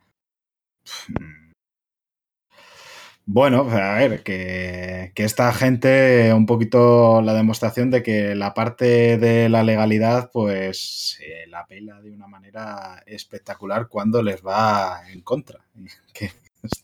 Es que cuando ven las multas, es que ya me a mí una multa de 1,6 millones, creo que es a Valve lo que le supone. Es que es eso. Coge el Game Newell, mi un poco el bolsillo y le caen 2 millones. Claro, es que, es que mi pregunta es, ¿y entonces para qué eh, apelar? O sea, eh, que te quiero decir, si precisamente es eso, si, cojones. si te salvan los, los estos, o sea, podrías decir, mira, a esta invito yo, pa, ¿sabes? Y ya está. Pero no, aún así sigue apelando, es como la de... Lo de apelar es básicamente para ver si es capaz de que alguna, algún resquicio legal le salve de tener que liberar la región en toda Europa. Porque al final sí que. entien- eh, A ver, esta gente. Nosotros lo pensamos desde, desde- desde el punto de vista de los pobres que somos, porque somos unos pobres, y pensamos, esta gente tiene 10 millones, ¿qué le cuesta pagar uno? Pero esta gente piensa, ¿por qué ganando 15 voy a ganar 10? ¿Vale? Ese cambio de mentalidad total. Y esta Esto gente, me recuerda a algo para esta gente, dejar de ganar 5 millones es perder 5 millones, no dejar de ganarlos. Claro, claro. Entonces, claro, eh, lo que le supone a Valve el hecho de tener que liberar la- el region lock en toda Europa le supone perder dinero, ¿eh? Porque yo un juego aquí que me compro por, por 60 pavos, me lo compro en Polonia por 20 de salida. Son 40 euros de diferencia. 40 euros de diferencia que está dejando de ganar Valve. Y, y que le den por culo, ¿eh? A Valve, también te lo digo, o sea, me da igual. Sí, sí. Valve, Ya. que te den por culo. Yo también quiero decirlo. Ya sacan, ya sacan alguna trápala por ahí para subir el precio de alguna manera. Vamos, sí. Valve que te den por... cu- Me he empezado, por cierto, hoy, eh, off topic también total, el Black Mesa, que es el, re- el remaster este del primer Ah, Half-Life, sí. que no lo había jugado. Hostia, qué jugarrazgo, ¿no? Sí, sí, sí. De Valve que te den por culo, pero haz más juegos, por favor. Sí, da un besito y una hostia. Do- son Bueno, dos, eh, dos exigencias: que dejes de, dejéis de ser los hijos de puta y que hagáis juegos. Sí, Sí, claro, que, Nada más. o sea, Yo creo que es pedir- razonable. Tanto es pedir Que, Claro. que- que haz juegos y no seas hijo de puta. Ya está. El mensaje desde Misto con juego. Sin más. Claro. ¿Me puedes creer que tengo el Half-Life en físico por ahí y no lo he jugado nunca? Joder, verdad. madre mía. Por cierto, ¿Veis, ¿Veis lo que tenemos que aguantar, chat? Mira, ¿Veis porque que se descuadra, se descuadra ahora mismo el- el- las cámaras y eso, que si no te iba de aquí ahora mismo. Pues Ahí va, va por él, va por él. míralo, míralo. Chan, chan, chan, chan. Inco- incólume, ¿eh? O sea, no, no, Sí, sí, no tienen una motita de polvo. que se lo lleven. Sí. Le meten. En vez de jugar 30 al Half-Life. Es que me cago. Eso. Y le metes eso, 200 horas para un platino al Assassin's Creed. Es que me. Mira, me voy a ir a cerrar la ventana porque es que. Ojalá, ojalá, como no la, si no la ha abierto nunca, abra y esté el disco de eh, las Spice Girls, por ejemplo. que, no, que no esté el juego. Una foto de X Newell haciendo así. Sí, Está, está, confirmado. Ay. eso, eso. Bueno, eh, pues hablando. Dicen dentro Eso no lo he escuchado, ¿qué ha dicho? que un disco de Sayan dentro del, del Half-Life. Hostias. Uf, no, pero terrorismo no. te- Terrorismo es de aquí no, ¿eh? Musical menos. Claro, claro. Que vamos a pasar al siguiente tema porque hablando de hijos de puta y de desarrollo de videojuegos, eh, el director creativo de eh, Scavenger Studio, que es este que eh, es, es este estudio que anunció hace poquito, ay, ahora no me acuerdo dónde, el juego este tan bonito que yo le, ten- Este debe le hacer tengo fotos muchas ganas. y por ahí con la bici. Con la, con la presentación de Play 5 de Sony. Session. Eso es verdad. Season. El Season, este tan bonito ir eso. con la muchacha descubriendo. ahora, gracias a la magia de la realización, vamos a ver ahora mismo en directo en, en breve. Buah. Buah. Es- Madre mía. joder, es que, que- que- que- qué maravilla es esto, si es que qué profesional Eh, y que no nos pagan, ¿eh? O sea, fíjate. Estamos a esto, ahora no me ven, pero estamos a esto, tengo los dedos muy juntitos de irnos a Andorra. Es que fijaos qué cosa más bonita. Esto, madre mía. Pues resulta que el, director creativo ha recibido, y os lo digo mientras veis estas imágenes tan, ocio- tan bonitas, tan bucólicas, eh, ha sido acusado de acoso sexual y verbal. Y es en el momento en el que todo el mundo piensa, eh, joder, es que no podemos tener nada bonito. Me cago Claro. en, la, en la vida y en todas las cosas. Más la historia esta tiene una tiene su miga, ¿eh? Hay bastante Sí. en la historia esta. Sí. Pues sí, que el señor este, que es, es- es un estudio canadiense, por cierto, eh, Simón Darveux, Darveux, bueno, no sé pronunciar francés, no tengo ni... Aquí es, es, eh, aprende inglés con visto con juego, aprende francés con visto con juego, yo no soy capaz de hacerlo. Eh, pues había pues, eh, tenía pues un, un ambiente de trabajo súper tóxico, con, con- era un espacio completamente hostil hacia las mujeres, donde eran degradadas, infantil- infantilizadas, se les trataba con paternalismo y también había pues eso, eh, acercamientos pues de índole sexual que no estaban que están fuera de- del ambiente de trabajo, que deberían de estarlo. Y bueno, pues otro más. Es que esto se suma Sí. un poquito al, que no solo eso, que lo- Que- que- o sea, quiero decir, dentro de lo grave que es que un señor vaya tocándole el culo a señoras de su lugar de trabajo, eh, porque sí, por su situación de poder, que ya está feo de cojones, lo mejor, de, o sea, lo, gracioso encima, entre comillas gracioso, es que encima el tipo debía ser un borracho de la hostia, que se ponía tontísimo en las cenas de la empresa, que robaba alcohol a, otros eh, estudios de un edificio donde, donde vivían, porque estaban trabajando en un coworking de estos. Y lo peor de todo es que todas las denuncias que había del tema pasaban por la persona encargada de recursos humanos que eh, lo que hacía era escurrir el bulto porque era amiga de... O sea, es que es increíble. Entonces la gente tenía una, una sensación de no poder denunciar nada Claro. brutal. Eso es, eso es una sensación de, de- de impotencia y de todo. Y al final la gente lo que hacía era o irse o aguantar. Claro. Normal, es que ser, vu- eh, estás siendo vulnerable eh, eh, en tu, en tu mm, jornada de trabajo que te ocupa la mitad del día. O sea que imagínate, esa vulnerabilidad, si te pasa algo y encima no puedes hacer nada, es que me cago en Dios. Sí, es como que le echaron una bronquita, en plan, porque Claro. la, eh, hubo un- una de estas, un- unas quejas hace ya tiempo y le echaron una bronquita y le dijeron eh, que le prohibieron que volviese a beber. Es que es eso, le prohibieron que volviese a beber en las fiestas de la empresa. Es como, Uf, No beberé más, lo siento mucho, no me voy a acudir. Sí, no, claro. Es una movida. O sea, no me la veía yo venir. Sí, sí, no. eh, realmente es lo que tiene. es que el equivalente es un poco eh, coger a. coger a. a, yo qué sé, a un asesino en serie, ¿sabes? Y decirle, no vuelvas a coger un cuchillo, ¿eh? Claro. Perdona, sí, este señor se ha cargado a siete personas. Y entonces la, empresa se la quedó la, la mujer y es como que han estado haciendo el jueguecillo, por, o, o lo que yo he entendido leyendo de la noticia esta y eso. El, Su pareja era eh, la de recursos humanos al principio y luego creo que la movieron a CEO, a ella. A él le bajaron no, a pero, pero creo que ahora es la, es la, la dueña y señora, vaya, de, de todo el... Sí, sí, pero a- me suena que al principio ella estaba en recursos humanos, Claro, que era donde iban precisamente de este tipo Claro, de claro, es que quejas. esa es la cosa, que las quejas cuando pasaban ya por hubo ella. mucha movida, claro, cuando ya hubo mucha movida, a él le quitaron de CEO y le dejaron de director creativo o algo de eso, y a ella la pusieron de CEO. Sí. Y creo que también hubo otra movida de que dijeron, no, venga, vamos a hacer un curso de entrenamiento para que esto no pase, tal, de las situaciones laborales. Fueron dos empleados a ese curso y los dos los despidieron al mes o algo así. O sea, es que... La- lo, grave de todo. todo encima es que el estudio ha sacado un comunicado como diciendo, bueno, estamos poniendo, estamos poniendo medios para que esto no suceda, para educar a, nuestro, a nuestros trabajadores tal, pero realmente lo que han hecho ha sido copiar un poco la guía de actuación con estas cosas que ofrece el, el- el Ministerio de Canadá Claro. y ya Un está. poquito más. Sí, Que, o sea, no, no, un poquito más no, y ya está. ya está. Sí, por eso que es como la ya está. No.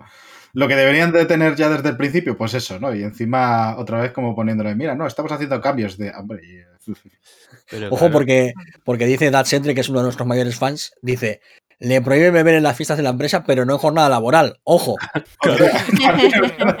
Es que al fin. No, no. además es que le prohíben lo único divertido que era lo de ir robando alcohol a- al resto de estudios, que eso es gracioso. Claro, eso por lo menos. Eso- Eso al ¿Lo habéis hecho alguna vez vosotros? Nosotros teníamos un nombre para eso, es botinga, hacer botinga. Eso es cuando se ha ido, claro, cuando se ha ido, cuando estás, cuando estás de, de botellón y se ha ido ya de la gente a... Ibas rapiñeando. Sí, sí, claro, los vas culillos.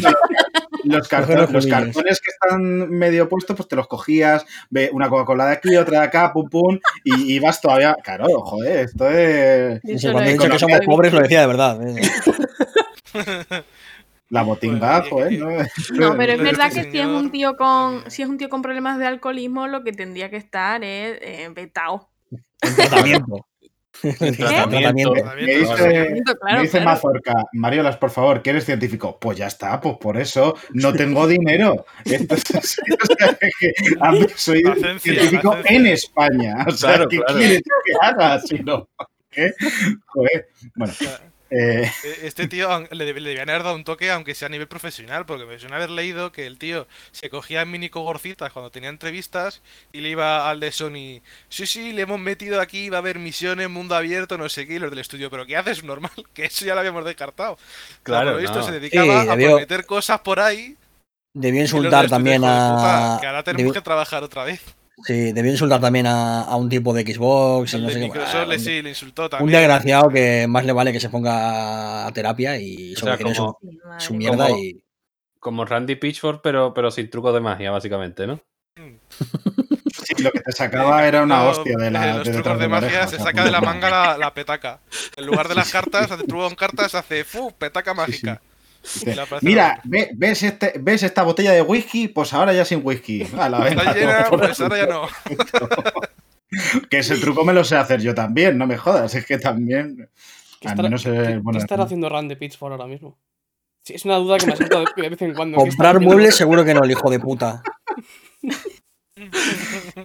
Es que hace mucho que no se sabe nada de Está, él. practi- está practicando sus trucos de magia, hombre. Es está verdad, ahí dejadle al Para la pobre. próxima presentación. Casi que mejor que no salgan, pero. Es que, me- que- sí que la noticia que sale él por- es que son muy turbias y son muy graciosas. Es que yo quiero que, que, que dé vi- le da vidilla al mundo de los videojuegos. Ese hombre. es muy gracioso todo lo que sale de él. Joder, que, que les den vida. Hay que empezar a darle vida al mundo de los videojuegos de otra manera. En plan, ¿Os poniéndose acordáis tutús, lo del pendrive aquel que eh, perdió?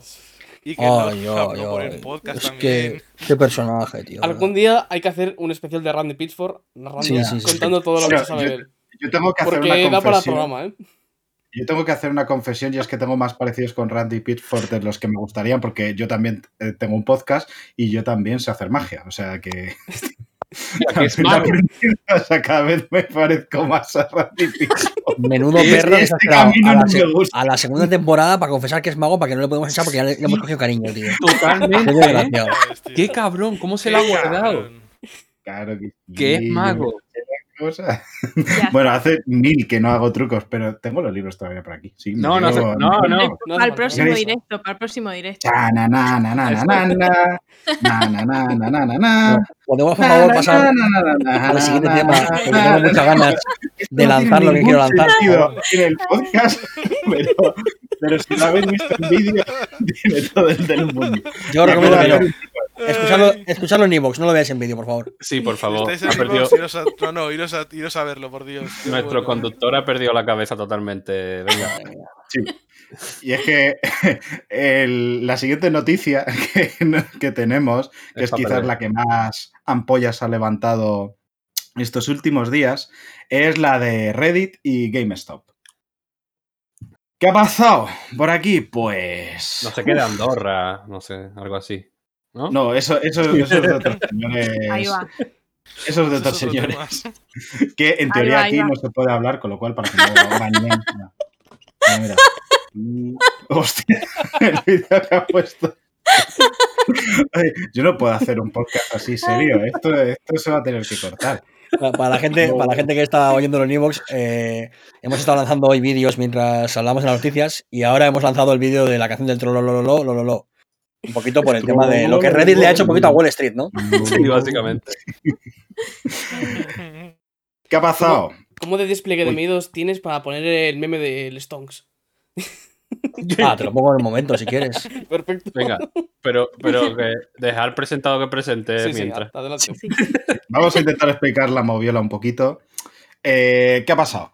Pues en Reddit hay un, un, un subforo que se llamaba Wall Street Bets, Que, eh, que cuenta con un montón de usuarios que, donde comentan, donde suelen comentar, pues eso, jugaditas de cómo hacer, eh, dónde invertir, dónde tal, no sé qué, aunque siempre tiene como un cierto componente muchas veces de, hay veces de, de inversión troll, pero también había pues inversiones un poquito más más serias, porque bueno, no, no- no era gente como que para que andase tirando dinero, no la mayoría.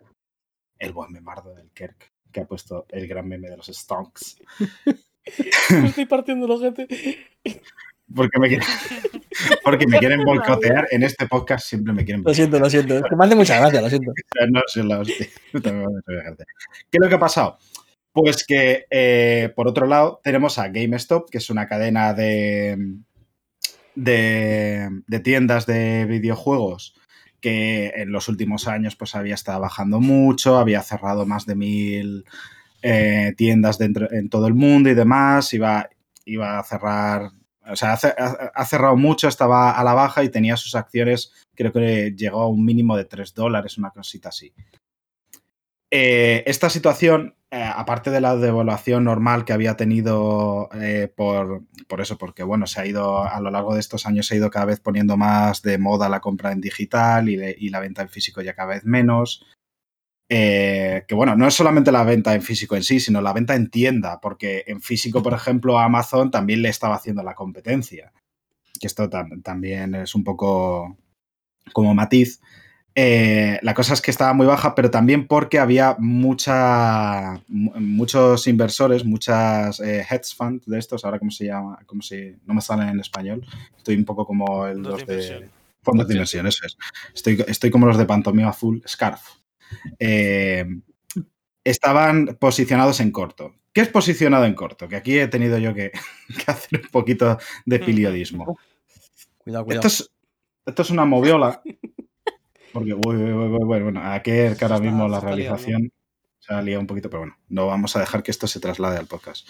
¿Qué, qué- qué es, lo que, qué es invertir en corto? A ver, tú normalmente en, en bolsa La idea normal es tú compras unas acciones, que lo que quieres hacer es comprar las acciones cuando están baratitas y venderlas cuando están altas, ¿no? Esto y la diferencia entre tu compra y tu venta es tu beneficio, lo que has sacado.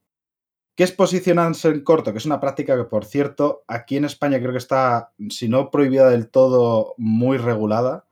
Y en muchos otros lados está bastante prohibida, pero en Estados Unidos no.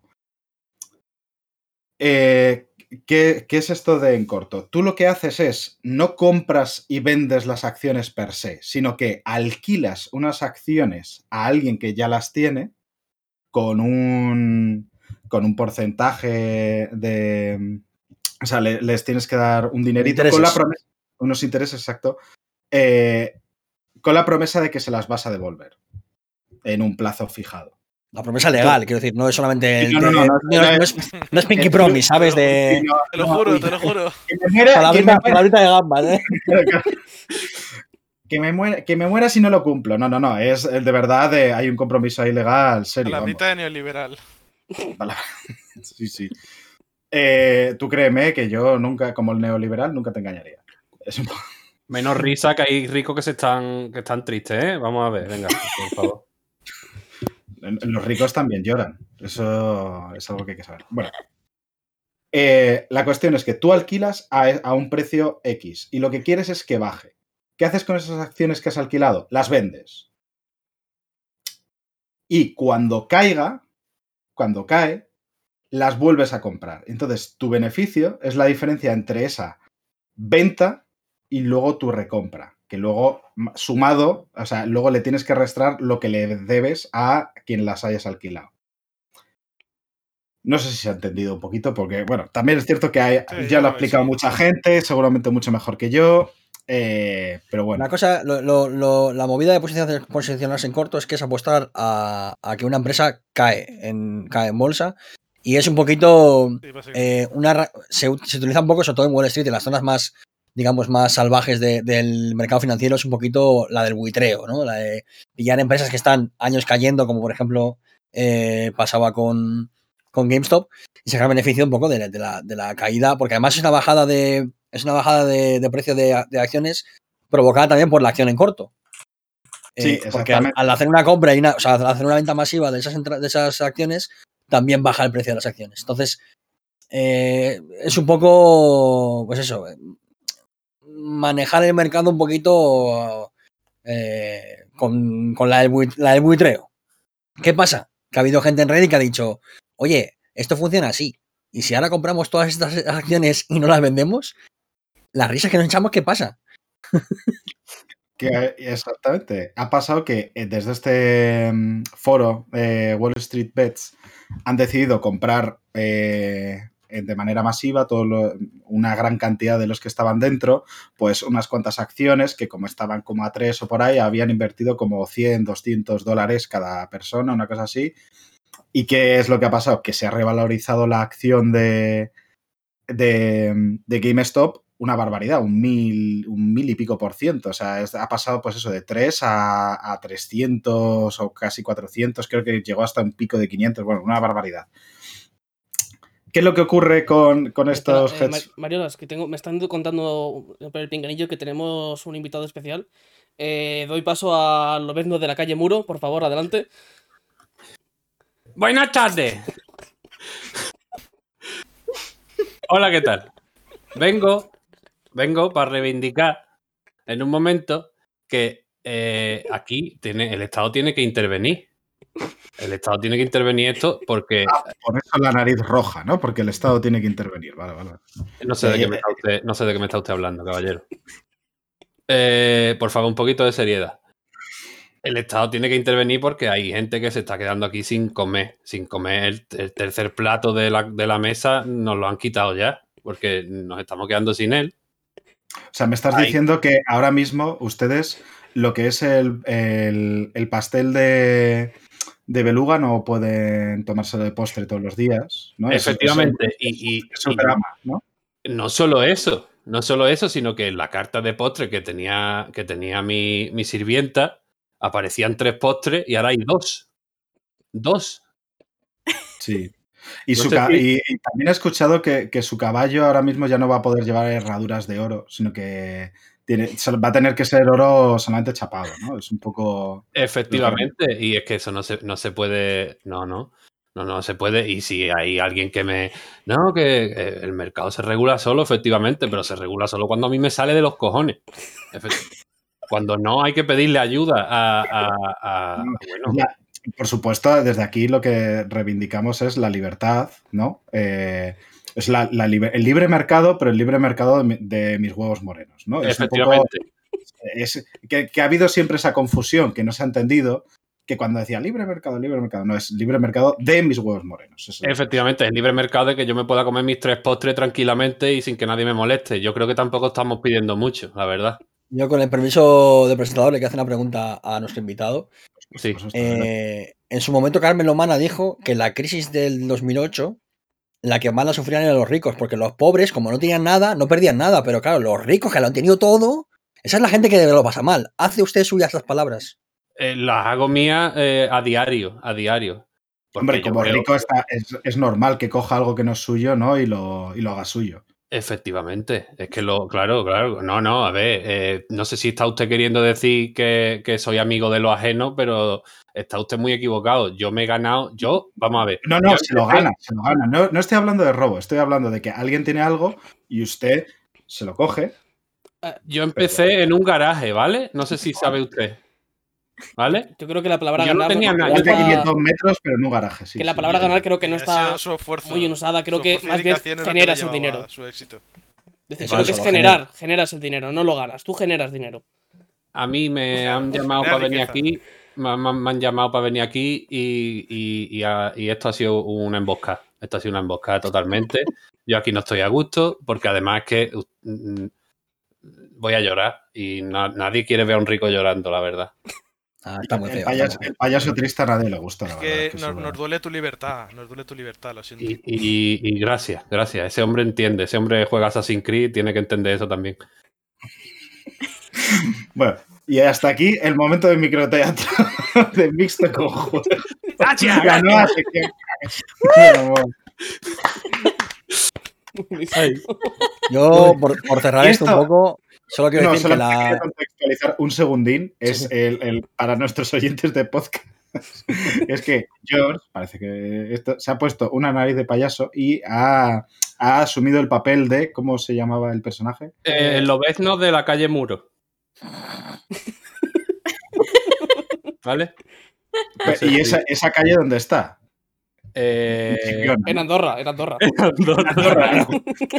Sí, Ba- En Barcelona del Norte, Claro. está en Barcelona del Norte. Vale.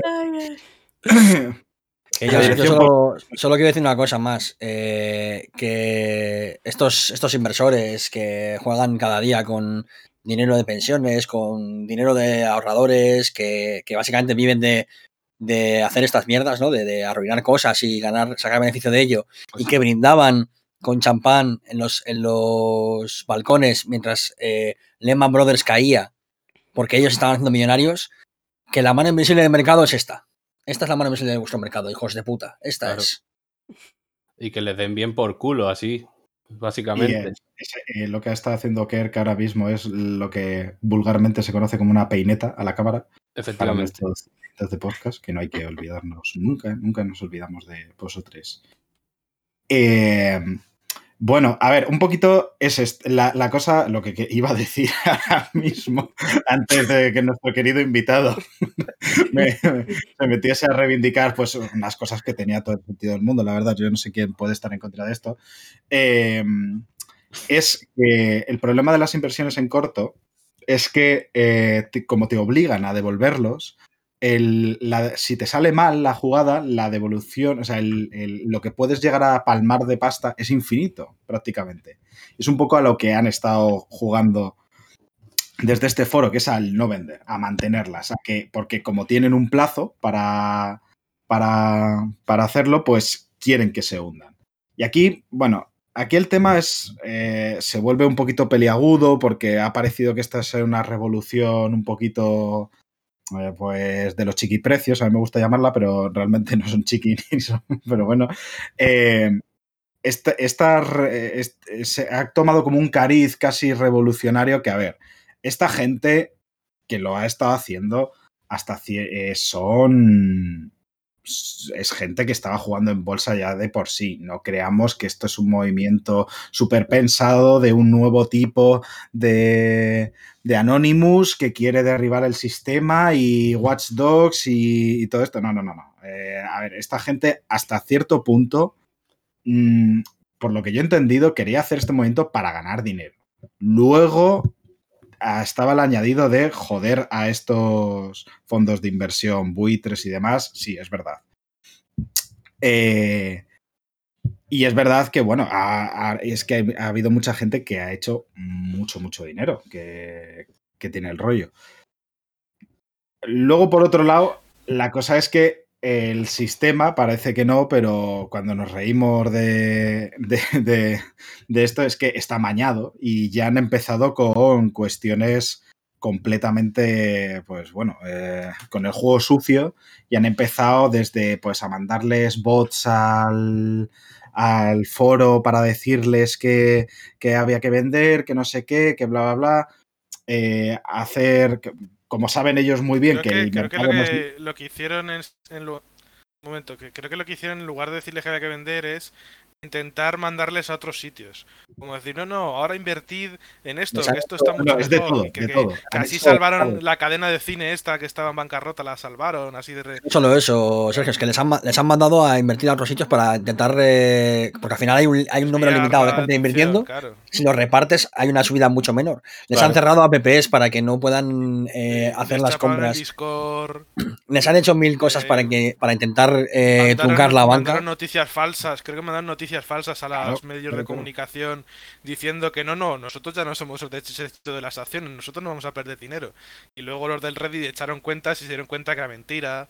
O sea, ha habido, Claro. había, un, había un hilo en Twitter que lo explicaba todo lo de las putadas que les habían intentado hacer y es que era, había de todo. Y no solo eso, que en, en cuanto esta gente pierde dinero o tiene, o tiene la sensación de que deja de tener la, la, la sartén por el mango, enseguida ponen toda la maquinaria en movimiento y aparece la gente en los, en los telediarios, aparecen artículos en los periódicos grandes, etcétera, Sí, etcétera. sí, lo de sí. siempre, ¿no?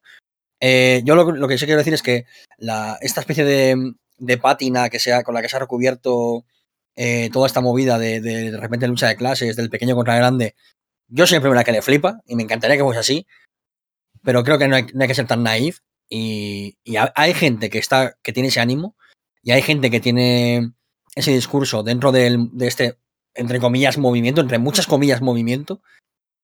Em, y, esa gente sí que es verdad que tiene el ánimo de devolvérsela a esa gente que, que, les arruin- que arruinó a sus padres o a sus abuelos en 2008 pero pero creo que no hay que ser ingenuo y estoy seguro de que por ejemplo eh, momentos en los que han querido, en los que han bajado el precio de las acciones con, con tretas, eh, ha habido otros fondos de inversión enemigos que han dicho a comprar acciones como perros para que suba y joder a estos, Claro. estoy segurísimo. O sea, Sí, sí, sí. no, Sí, no va a cambiar sí, nada esto. Esto no va a cambiar nada. Esto, quiero decir, a nivel estructural no va a cambiar nada. Sí que puede cambiar el mercado seguramente y, ha- y habrá algún cambio, alguna regulación, etcétera, etcétera. Pero no, esto, que nadie piense que es una revolución de repente de los pequeños porque, porque, porque no. Porque tanto. porque si esto fuese una revolución de verdad, eh, en la tele saldría la manifestación más grande que ha existido en la historia, que es la de India, y no, y no, no hemos visto nada. Entonces, quiero decir, esto es un juego en realidad. Esto es. es, Esto no es un eh, juego. ¿Cómo- cómo por mucho que digan? Socas que no, Esto no esto es un juego. Nada es un juego. Esto es un juego. O sea, estoy No, nada. seguro. Entonces, bueno, pues, eh, vamos a verlo como lo que es y ya está. Yo creo, ¿eh? Eh, yo es que estoy muy, yo estoy muy de acuerdo en el sentido de que se ha venido la cosa muy arriba. También se ha hablado de, mira, hemos encontrado un exploit del sistema. A ver, eh, como muchas veces los exploits estos, pues sí, has encontrado, has encontrado una manera en la cual podrías jo- joder, pero tranquilo que lo van a parchear echando hostias. O sea, vamos, esto no es el cyberpunk. Esto, este bug, tranquilo que le van a meter un parche día uno que no te vas ni a enterar.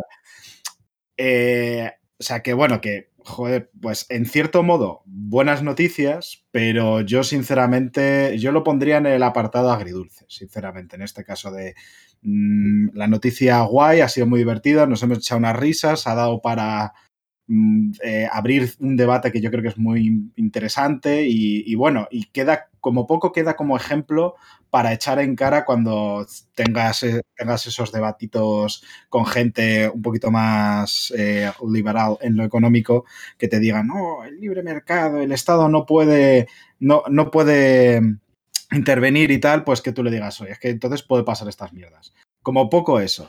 Pero sinceramente yo es que no, no creo que vaya a llegar a mucho más que esto.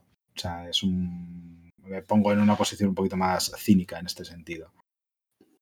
Sí, yo igual, eh, yo me quedo con la cosa esa de, de que es otra prueba más de que, de que se les cae el, el invento de, o más bien el argumento a los neoliberales un poco de- del libre mercado. Pero, pero es eso, no tiene pinta que vaya a cambiar para bien nada, al fin y al cabo. Por eso el agridulce más bien más agrio que dulce, pero bueno, Yo, ¿Qué se le va a con eso, con que uno o dos ricos de mierda eh, se vayan a la puta calle, yo con esto ya estoy contento. eso aparte, claro. Suficiente, me, me sirve. Cómete a un rico, eso para empezar un buen consejo siempre que hay que seguirlo. Cómete a un rico. De hecho, to- todas nuestras recetas que, que tenemos en el, que dimos en el, el especial del podcast se pueden utilizar con un rico y quedan. pues, Sí. Bueno, eh, es no, todas las recetas realmente si las echas, en vez de sal, un poquito de lágrima de rico, uf, Hostia, buenísimo. chef kiss. Un poquito. Eh. Y bueno, Estamos no sé hablando de ricos y empresas. Yo quería aprovechar, ya que estamos, para. eh. soy rico. Ah, Vaya hostia. traición. Esto no, de- no- no está pagado, esto, ¿eh? Esto no está pagado. Por lo, ni que sea del revés la lata, hombre. Es que no me jodas. pero cabrón. Se nota que no somos ricos porque vamos regalando publicidad. Esto es un poco la, el rollo aquí. Esto- Y yo con una taza con mi puta cara, ¿sabes? Y ese con una Coca-Cola. Bueno, no sé si tenéis algo más que, que añadir. Si no, Está- vamos a. Está todo muy dicho de este tema. Hay hilos, hay podcast, hay comentarios, hay. O sea, realmente. si, mira, si nos vamos a comer una crisis como la de 2008, por lo menos que ellos lo sufran igual. Es todo lo que quiero. No quiero más. Al menos Porque yo, ahora- yo ya estoy. Había uno, perdona Maxi que te corte, Sí, sí, eh, había uno en el, en el Reddit que decía, esta gente se cree que yo por perder mil dólares voy a sufrir, pero yo llevo toda mi puta vida llegando eh, cheque a cheque a fin de mes. Llevo toda mi puta vida sobreviviendo. Me he acostumbrado a ello, no es que me haya acostumbrado, es que he nacido así. Y no se vive de otra forma. A mí me da igual, yo puedo volver a vivir cheque a cheque, pero estos hijos de puta van a sufrir, van a pagar. Y si pasa algo, yo espero que sea eso lo que pase. Que al menos sufran, lo siento mucho. Eh, lo tengo clarísimo. Pues con. Yo quería Un saludo, Betos. Se me, está, se me está acusando de haberme vendido en el chat y yo quiero decir que si no sabéis, que vosotros igual no lo veis, pero Kerr tiene también una lata de Coca-Cola por escondida, ¿eh? Hostia, es verdad, ahora que lo. Es verdad, es verdad, se ve desde aquí. Oh, No se ve, la, la lata no se ve. oh, La lata está aquí, pero yo al menos la debo así, cabrón. No se ve. Bueno, bueno. Pero bueno, pero bueno, pero bueno. Publicidad escondida. Coca-Cola, Bueno, cuando bueno, quieras, yo estoy aquí, llámame, hablamos. El está- le vas a tener que poner en la nariz George Coca-Cola, ¿sabes? A, a ver, te Sí, sí, toda la. eh, la, la próxima performance va a ser yo haciendo de Sergio, así. ¡Hola, bebo Coca-Cola! Ay, Dios. Bueno. Te falta algo de pelo por arriba. Sí. Uh, bueno, bueno, esto está derribando. Voy a, voy a hacer aquí. Lo que me sobra es de buen gusto en videojuegos. Me cago en Dios. Antes de que esto se convierta en otro foro de, de Reddit y de, y de GameStop, cada uno que piense quién es quién. Por lo, Voy por lo a- menos yo lo puedo ver, oye, algo es algo. Bueno, bueno, bueno, bueno. Ya está, pa- por favor, Ya. pa. Vale, vale, vale, vale. Ay, ya, El mareo, el mareo, No. Ya, ya, ya, ya, ya. Uso mis poderes como presentador de este podcast para decir que vamos a volver en unos minutitos musicales y que eh, os vamos a traer un par de análisis muy bonitos, unos juegos indies preciosos, así que hasta ahora.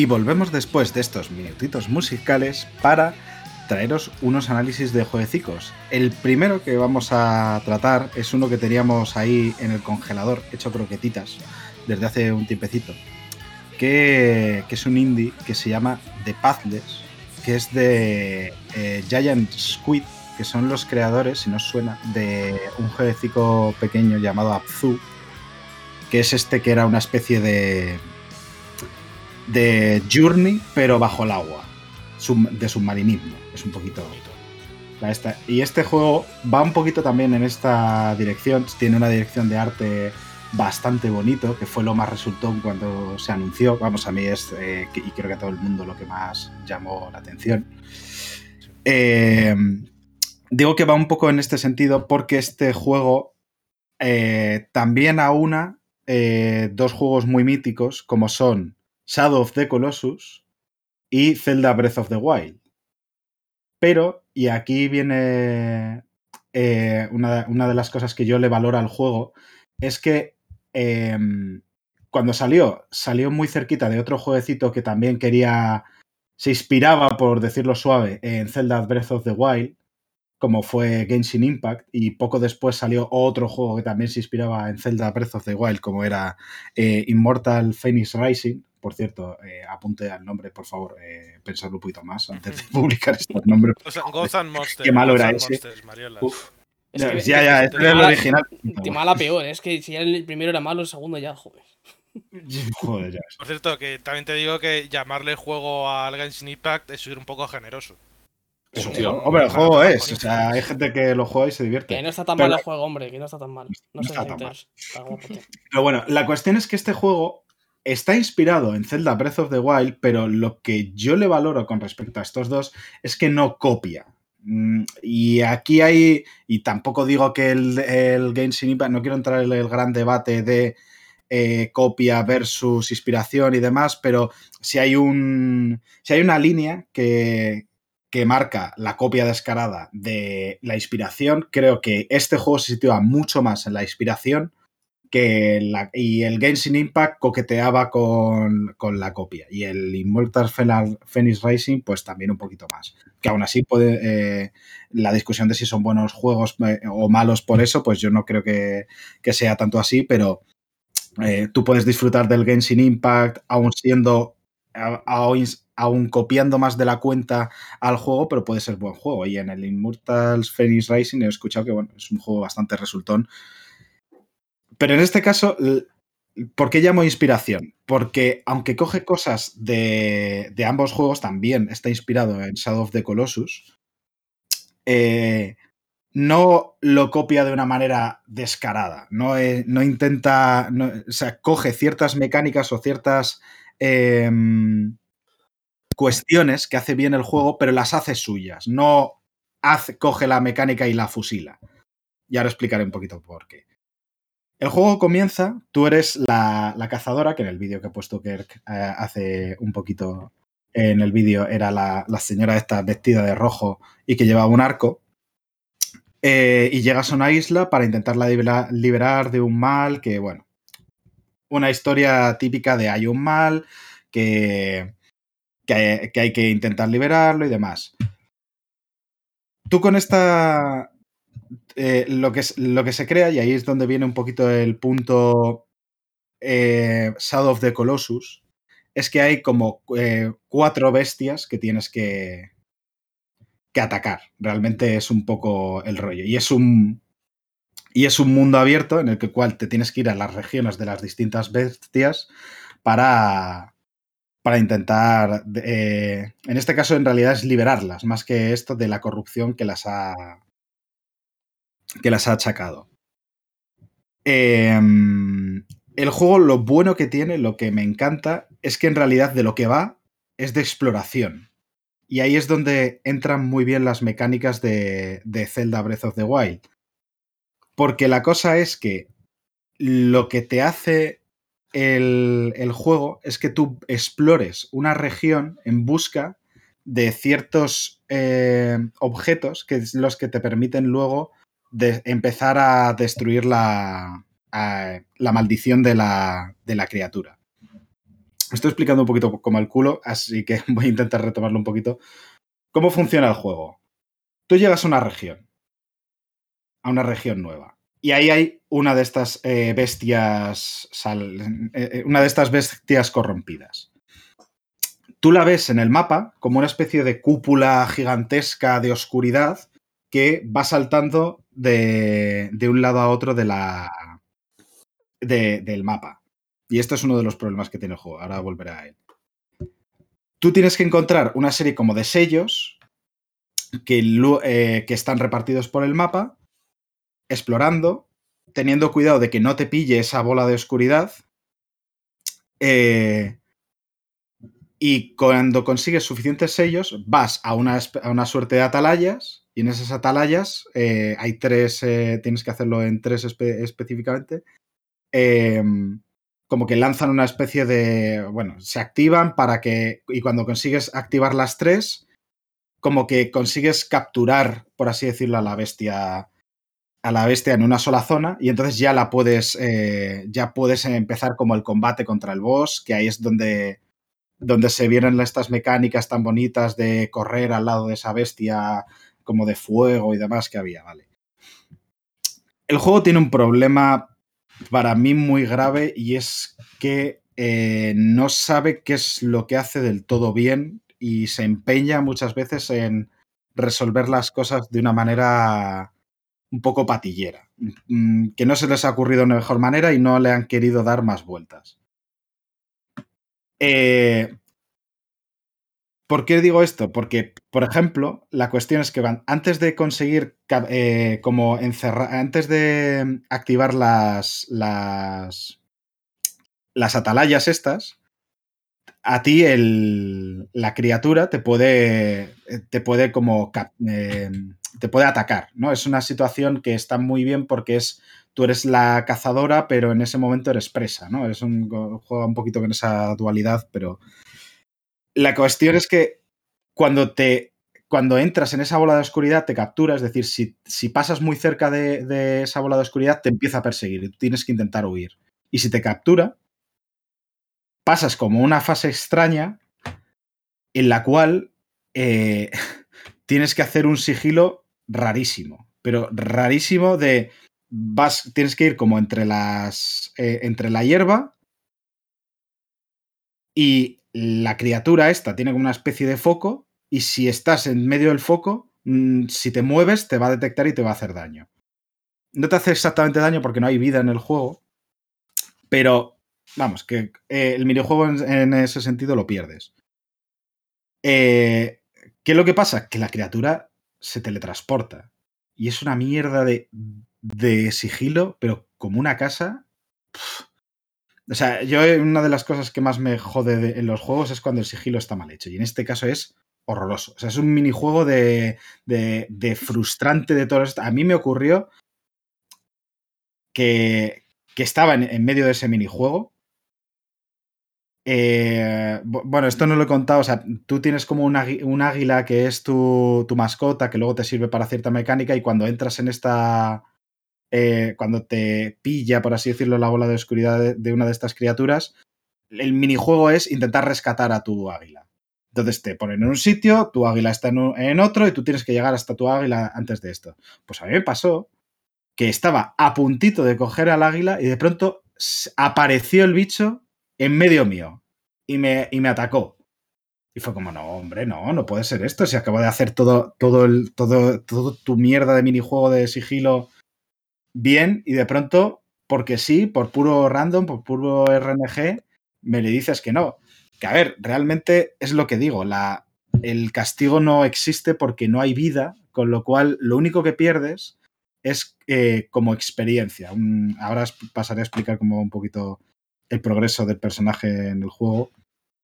Pierdes un poquito y sinceramente no es ni relevante.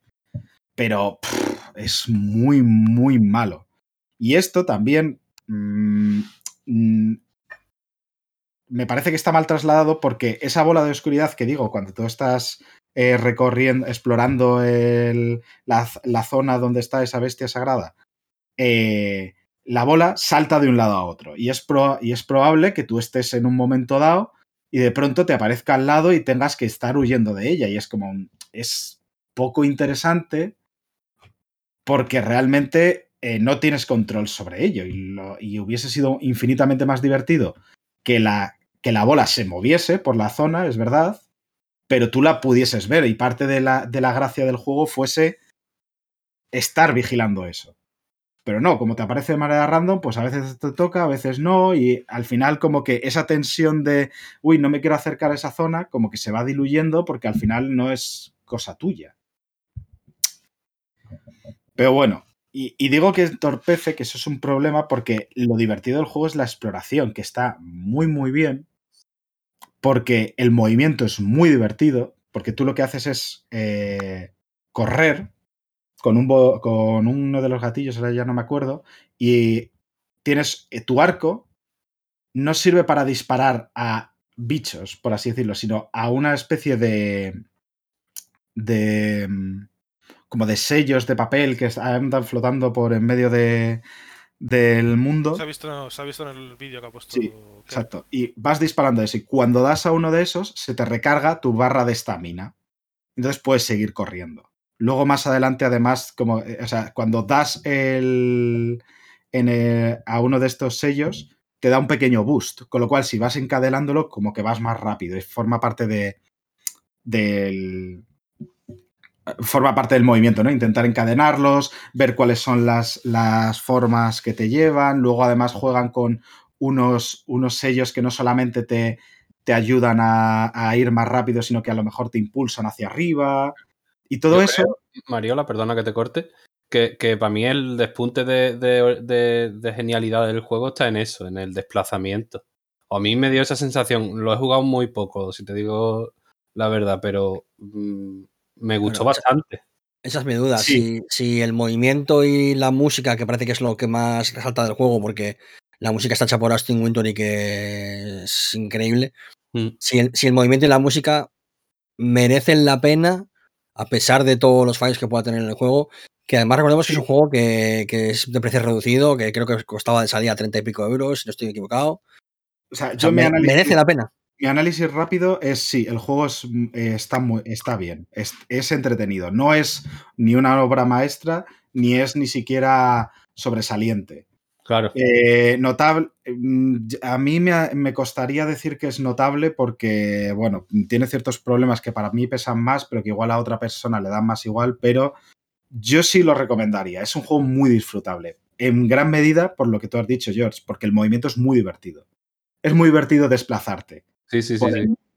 Y luego lo bonito que tiene es que la exploración, que eso a mí me ha parecido la parte más genial y que me hubiese gustado que hubiesen promocionado más en el juego, es que la exploración es, se recompensa muy bien porque tiene un sistema muy parecido al de los Colocs de Zelda Breath of the Wild, que ahí es donde, donde viene el este, en el, en el cual tú ves algo que te llama la atención, unas ruinas, un, un, un estanque especial y dices, ah, aquí puede haber algo. Y ese tipo de exploración por curiosidad, y normalmente lo hay. Y, y, eh, ese tipo de exploración es súper estimulante.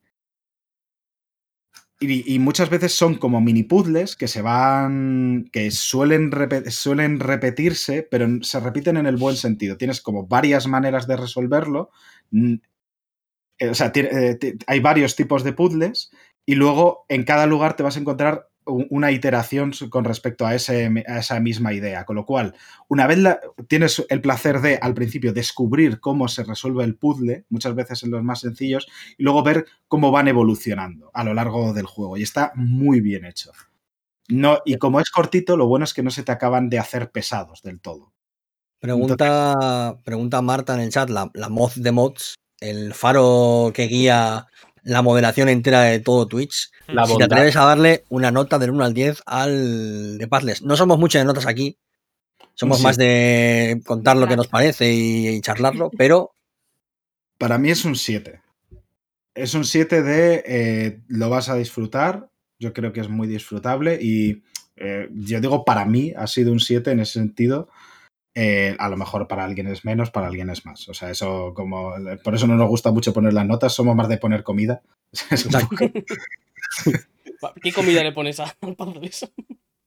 Al Pathless, eh, pues sencilla, pues mira, un bocata de jamón, joder, o sea, que dices, "Coño, está rico, joder, me, me lo como, me, me sienta bien, o sea, sin más, joder, está bueno. Ni, ni tan O sea mal, que-. Que por asociación le has puesto un 7 al bocadillo de jamón.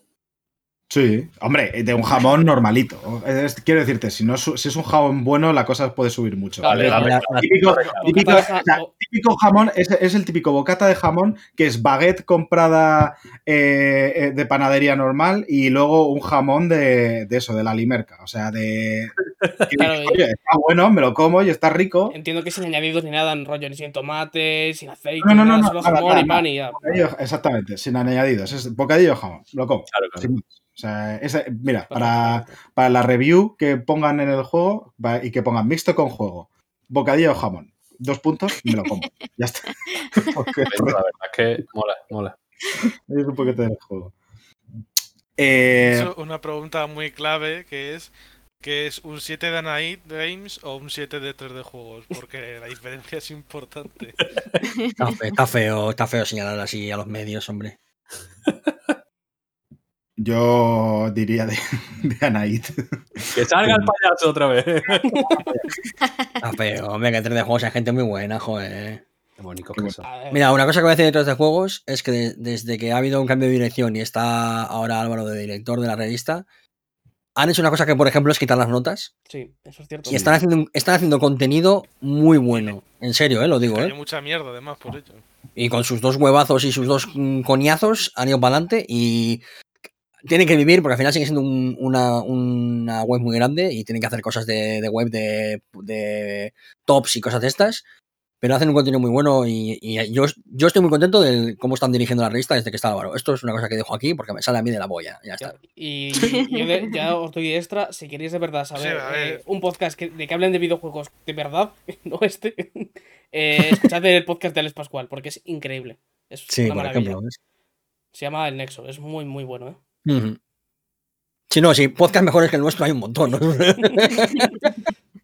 Y gracias a esto continúo con mi Pero análisis. hombre. Ah, no, vamos a que no, que no, está bien, está bien. un poquito de amor propio, joder. Que, que bueno, un poquito. eh, Una, una de las cositas que, que sí que quería, tampoco quiero alargarme mucho más con el juego, yo es eso, si os mola, eh, si os mola la exploración, eh, comprarlo porque es un juego que, te da mucho eso, además el movimiento se adapta muy bien a eso, a que la exploración sea muy gratificante porque el desplazamiento entre un sitio de interés a otro se hace entretenido en sí, con lo cual no hay momentos en los que sientas que pierdes el tiempo, porque todas las cosas que tienes muy interesantes del movimiento es tu águila, la que he dicho que llevas como, como mascotita, te sirve para dar como, como para planear.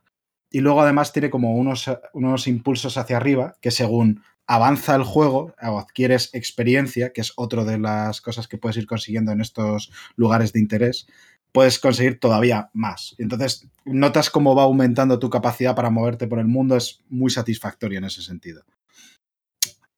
Pero las peleas contra los bosses eh, tienen problemas. Y es que siempre tienen eh, dos fases. Y es una en la cual, una vez les has conseguido eh, atrapar en un sitio porque has activado las tres atalayas, eh, entras en la zona de oscuridad y en este caso tú te pones a perseguir al bicho. Que por eso digo que, que hubiese estado guay que en vez de la mecánica de que se aparece en un sitio y se aparece en otro la bola de oscuridad, la bola de oscuridad se empieza a mover y cuando te detecta te persiguiese.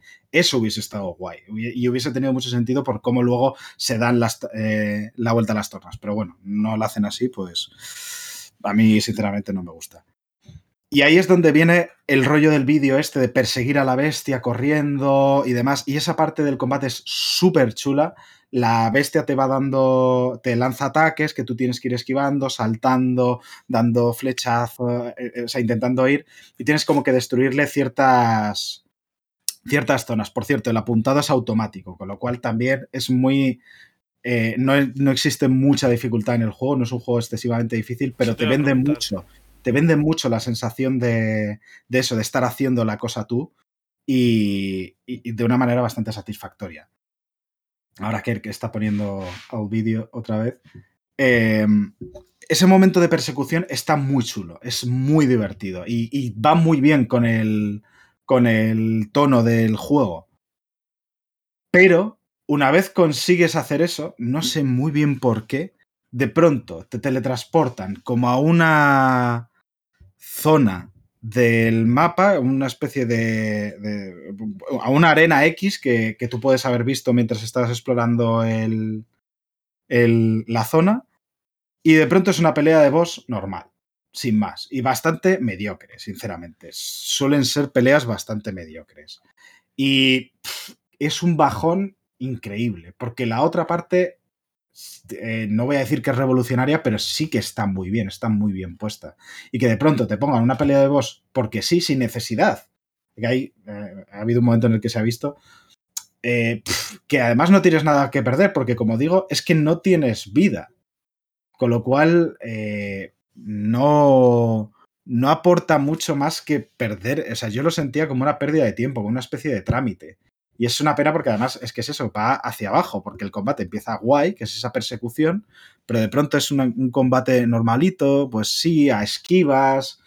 mm, no, es- no me parece en absoluto inspirado. Más luego, las fases de sigilo estas patilleras, que son súper patilleras, a mí me ponían de los nervios, sinceramente, me ponían muy nervioso.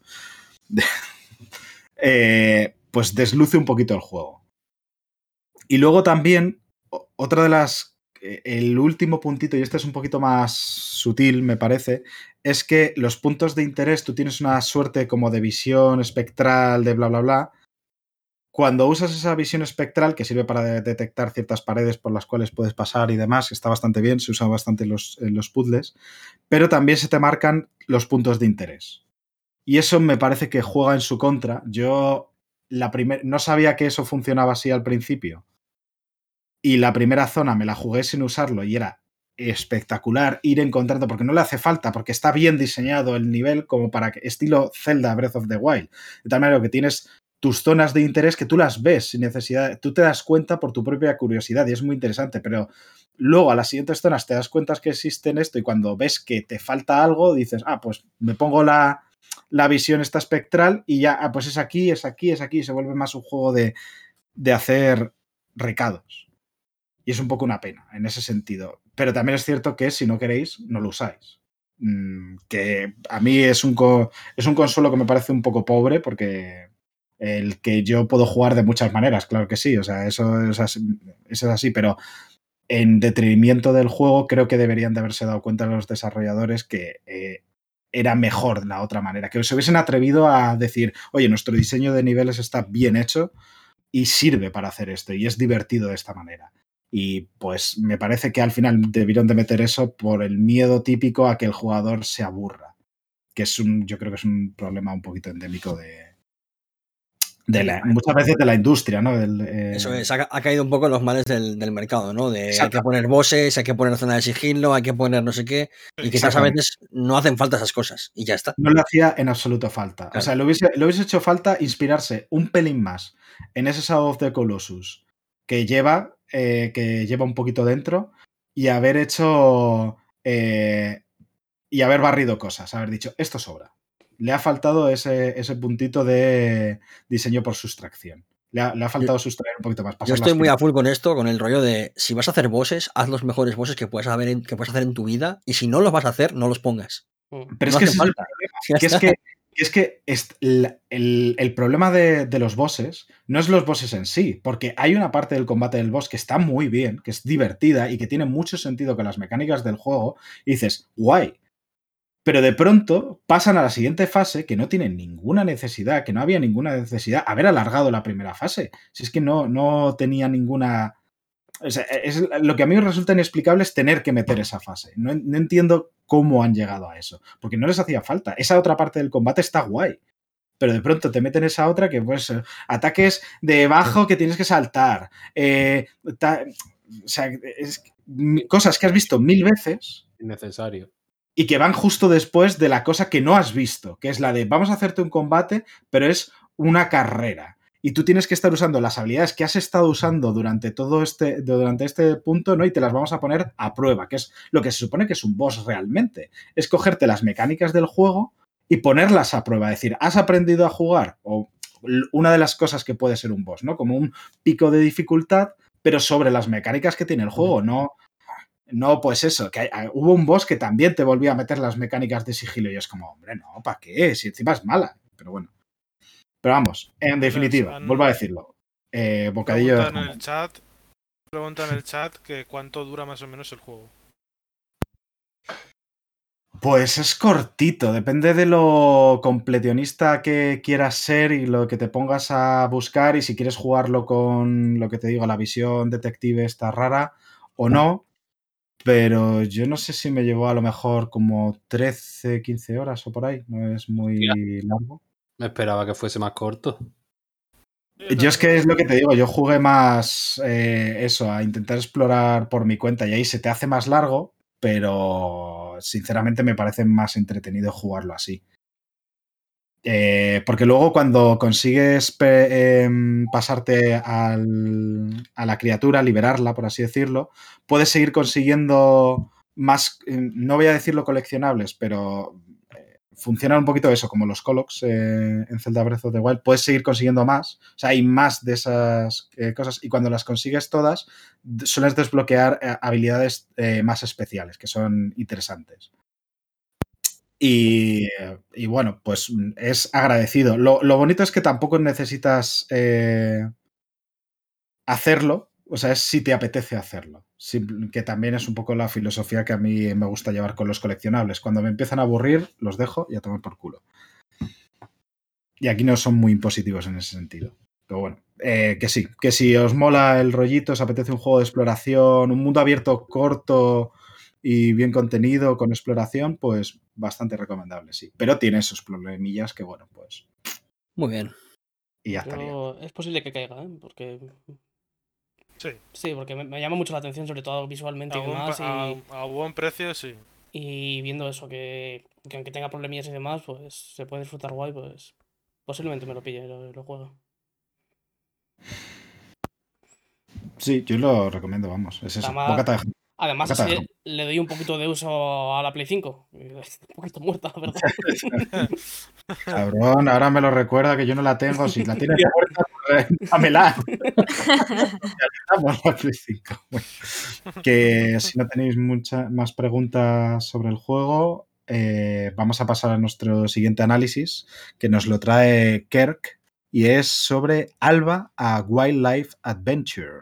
¿Qué nos puedes contar? Sí, de señor. este? El, el Alba, que de hecho eh, me hace mucha gracia porque creo que le va como anillo al dedo al juego, que en España se ha llamado Alba, una aventura mediterránea. Y me parece la polla, me parece la hostia, me parece increíble. Me recuerda a esa, a esa época de traducir las películas rollo Jungla de Cristal y me encanta que se llame una aventura mediterránea porque, no sé, tío. Es que creo que le va genial, porque ahora, ahora voy a hablar, de, ahora voy a hablar de- del juego. Eh, os lo pongo en pantalla ahora para que lo veáis mientras, para que los que no sepan de qué juego estamos hablando. Vamos allá. Eh, Alba es un juego eh, creado por los tipos que hicieron Monument Valley, que es probablemente uno de los mejores juegos que existe en, en Android y en, iOS, y uno de los mejores juegos de móviles de, de todos los tiempos, probablemente. Y han hecho este pequeñito juego, Alba, que básicamente eh, eres Alba, esta chiquilla, en una isla del Mediterráneo, básicamente avistando criaturas y cuidando el medio ambiente. Esto es la base de todo y, y esta sea- es la heroína que querían traer. Una preguntita.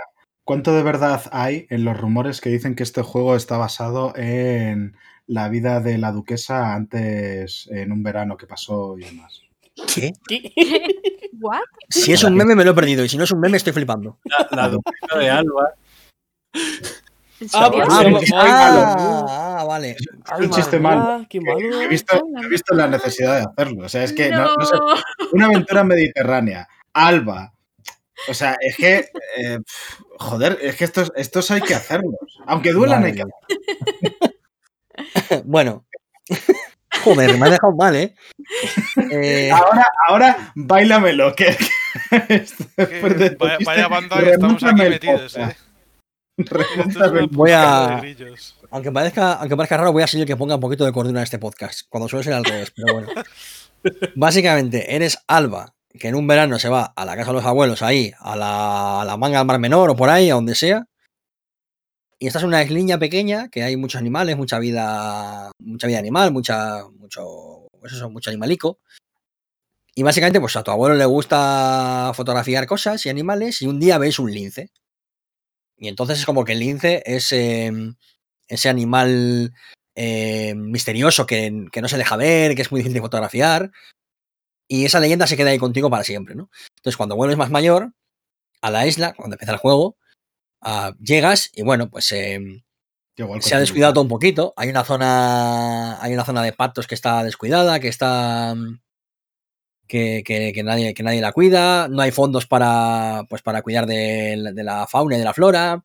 Hay un señor que quiere hacer un hotel que está ahí con los maletines buenos. Eh, eh, que, pues eso, para, para, para optar al, al, alcalde, para hacer un hotel ahí en mitad de la costa, no sé qué. Y tú, básicamente, siendo Alba una, una chiquilla, eh, tienes que pues, pues luchar por lo que crees, ¿no? Por, por, por ese activismo inocente de, de, de, la, de la, infancia, ¿no? De, recoger las latas que están en el suelo, de cuidar de los animalicos, de no pisar una lagartija ni siquiera. Y, y todo eso, ¿cómo se transfiere al, al, gameplay? Pues básicamente lo que haces es eh, tareas muy pequeñas y sobre todo, la parte más importante, eh, avistar animales. Los fotografías en su hábitat natural, digamos, los vas siguiendo, los fotografías y los apuntas en un cuaderno. Y ya está. O sea, es un poco Pokémon Snap, ¿no? Pero mundo abierto. Sí. Y, y, y de animales de verdad. Sí, sí, son animales de verdad. Son animales que puedes encontrar en la, en la zona del Mediterráneo. Es decir, hay de todo. Hay desde búhos a águilas imperiales, a cigüeñas, a eh, yo que sé, puedes fotografiar un martín pescador. Eh, hay, de, hay, hay conejos, hay también, pues eso, de todo tipo, perretes. Y, y nada, y realmente el juego es un juego muy tranquilo que da, da, mucha paz porque, aunque pasan cosas, digamos, como eso, pues por ejemplo, que están construyendo el hotel y tal, realmente no. No. No hay, no hay nada apremiante, no hay nada que sea urgente, no hay nada que te haga un game over, simplemente es vas haciendo las cosas y ya está. Es un juego muy tranquilo de jugar, dura unas cuatro horas completarlo entero por completo, es decir, conseguir a todos los a todos los animales, a localizar a todos los animales y hacer todas las tareas, son unas cuatro horitas más o menos, es un juego muy cortito, muy pequeñito, cuesta como unos 12 euros creo. Si os gusta realmente la sensación de eh, salir y pillar algo con la cámara y sacarle una foto a una ardilla, por ejemplo, que es algo que yo he podido hacer por suerte. Eh, de, de, cabeza, vamos, porque es un juego que respira tranquilidad, que respira naturaleza y que, y que no tiene grandes ambiciones. Es muy sencillito, muy tranquilo y los personajes tienen mucho carisma. O sea, hay una vendedora de helados, por ejemplo, que le gusta hacer inventos de, por ejemplo, helados de garbanzo, sabor a garbanzo, y le ayudas probando helado, por ejemplo. Tío, eh, con, una, con una mecánica tan tonta, helado de garbanzo, sí. Una locura. Eh, esto me recuerda, os, os cuento una nota ahora con, con, relacionada con los helados. Pero una mecánica muy tonta del juego es que tú puedes decir sí o no, moviendo la cabeza de Alba, sí o no. Oh, y realmente te da esa sensación de niñez, porque un niño jamás te diría sí, sino que abriría mucho los ojos y sería así. Es lo que hace un niño. Pues en ese momento es una niña diciendo que sí, quieres un helado. Y ya te digo, te dan eso, eh, eh, helados de garbanzos. Hostias. Que esto me, a mí me, a mí me atrae también mucho el sentido de, de, de, me recuerda a la infancia porque en Bilbao hay una heladería muy famosa que tiene helados de muchos sabores, en plan helados, por ejemplo, sabor eh, eh, chipirón en su tinta, eh, sabor alubias, sabor calimocho, esto es cierto, ¿eh? Sí, y me he ido mucho a esa heladería de pequeño y pedía helados muy locos de lo que, de lo que había, entonces me ha recordado todavía más a la niñez. Eh, es un juego para disfrutar de, de, eso, de ser un niño y de tener, un, de tener ideas y de tener ideales y ya está. Y luego de disfrutar con la gente que hay por el pueblo. Pues hay una, hay una policía que siempre te dice, yo no te puedo, no te puedo firmar las firmas que estás pidiendo, pero te apoyo mucho, tal. Eh, están tus, tus, abuelos que son muy majos. Eh, pues eso, gente por ahí. Hay una, hay una chica que se dedica a avisar también patos que es súper maja. Eh, todo el mundo es como muy amable, muy, muy guay. No sé, se juntan en el pueblo para hacer, para hacer la verbena yo qué sé. Y ya te digo que el juego es arreglar casitas de pájaros, recoger basura, fotografiar animalicos, eh, yo qué sé, restablecer el castillo que hay en el pueblo que está en desuso.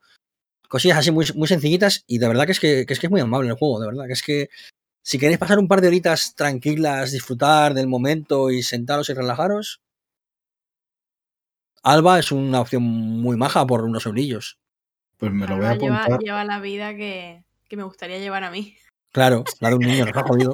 Ahora mismo, en momento pandemia, será todavía más agradecido, ¿no? Decir, bueno, no lo puedo hacer del todo, pero.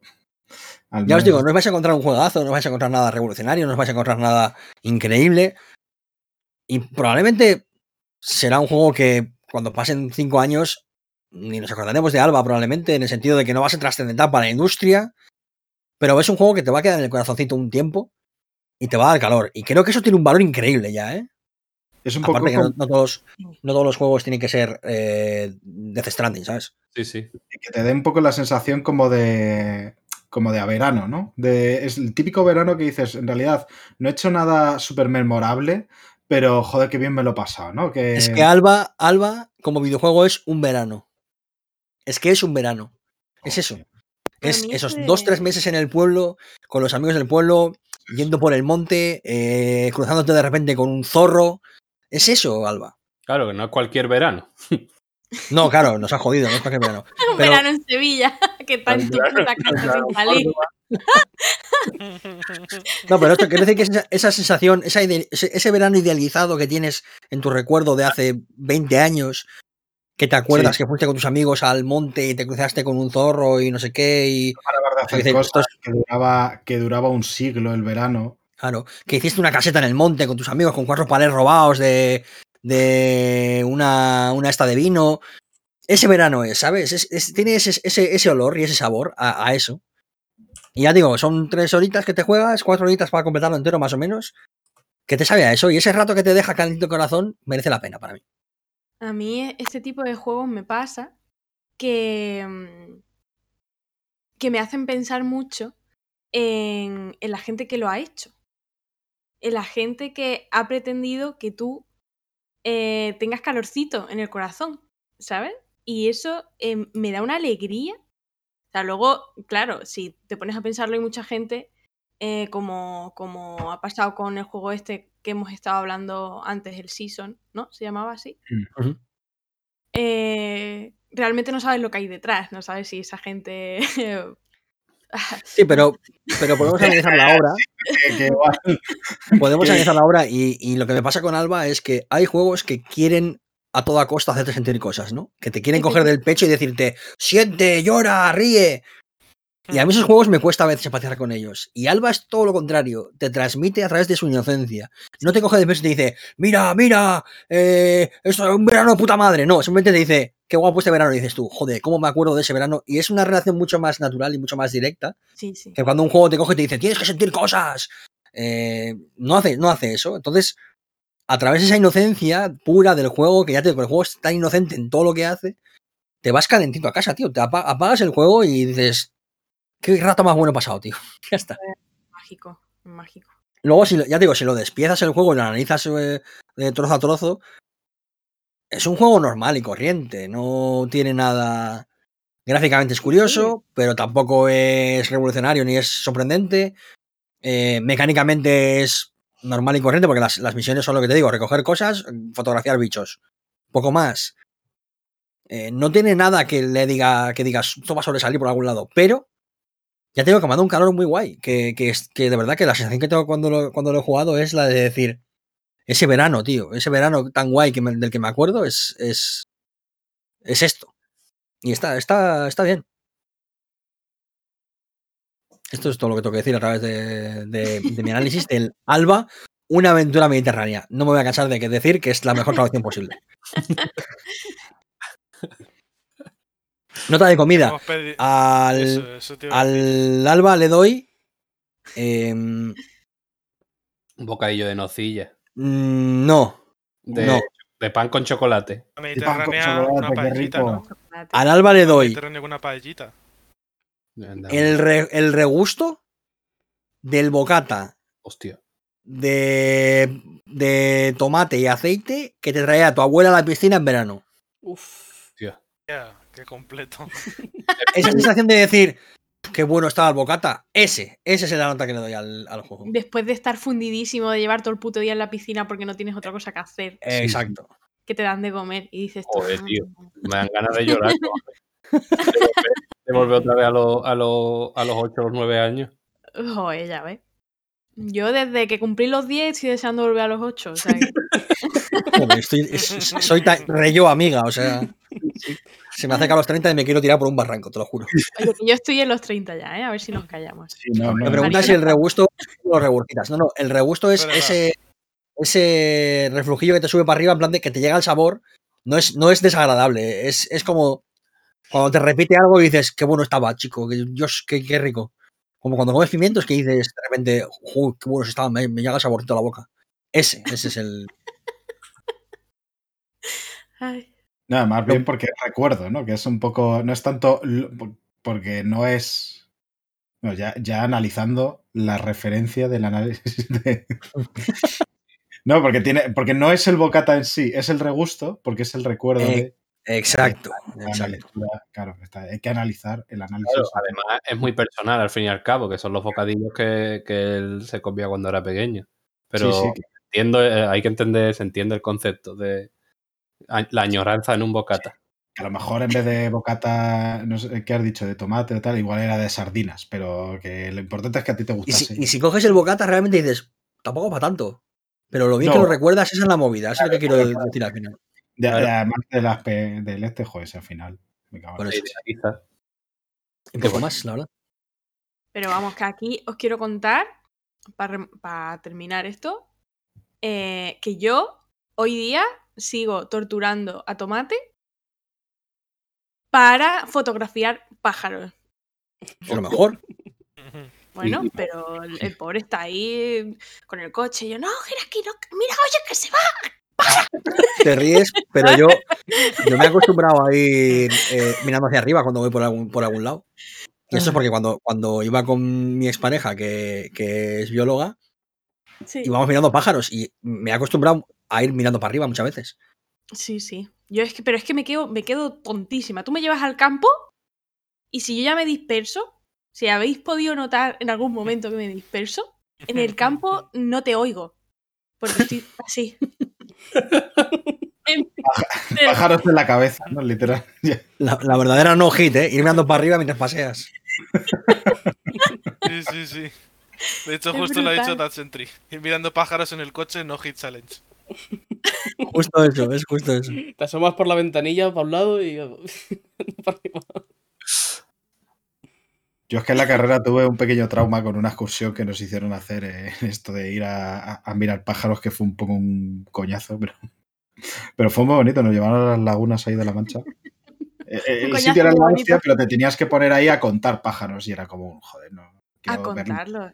contarlos, claro, sí. No parábamos de ver estorninos negros, que eran, que los llamamos, los apodamos al final pájaros de poste, porque los veías todo el rato en, encima de, de los postes de esto. Y claro, era, según ibas ya estabas, venga, 200 estorninos, que a lo mejor la habías visto. Pero bueno, Oh, en Luego ya Madrid lo que hago es mirar los edificios. Como no hay animalillos, pues yo voy mirando los edificios. Claro, los, los mesetarian. En, en Madrid te voy a decir una cosa. la- las urracas que hay ¡Hostia! son preciosas. Estos, hijos de puta. Son lo- to- mira, Madre yo prefiero, hay una La- plaga. prefiero que los hijos de puta fueran, se convirtieran todos en urracas, ¿sabes lo que te quiero decir? Así Pero- no. pero- Aquí los que hay pero muchos es un urracas pájaro son- de estos que se cae. Un pájaro de estos que son pequeñitos y verdes. Esos hay bandadas y hacen un ruido que flipas. Ah, pero esos son, esos son las cotorras, eso hay muchísima cotorras, plaga. eso. Y aquí, eh, aquí, justo, yo tengo que cerrar la ventana cuando grabamos podcast porque si no, se escuchan, porque tengo árboles enfrente del balcón y arman un escándalo, pero que, que las cotorras son igual de grandes que las palomas. Que es, Joder. que, que es que son enormes. Mixto yo- con juego, Sí, podcast de sí. ornitología. Te hablo, te hablo de las que son en plan pingüino. Madrid, El problema además es que de las cotorras es que se están cargando a los gorriones, que son los que Sí, es sí. típico de aquí. eso está claro. Pero Pues esas que no son de aquí siquiera. Bueno, se nos pasado el momento biología, Se va el podcast, el podcast se va a tomar por culo. No, no, aquí. de podcast todo. de videojuegos a podcast de pajarillos. Pues con esta notita, así, entre, entre las plumas de nuestros queridos amigos aviarios, nos vamos a ir despidiendo de este podcast. Eh, quiero dar las gracias a, a toda la gente que ha estado viéndonos en directo. Muchísimas gracias, sois los más guapos y guapas. ¡Mua! Eh, también dar, por supuesto, gracias a Kirk, Raúl, Pelusa, George y Sergio por acompañarme en esta aventurilla que están tan locos como para querer hacerlo una temporadita más. Eso Estamos Habla- lo suficientemente locos como para hacer 300 temporadas, si hace falta. Y tanto. Sí. Aguantarme a mí. y aguantarnos a todos. Es que al final el problema es que, yo no sé cómo me aguantáis a mí mis tonterías.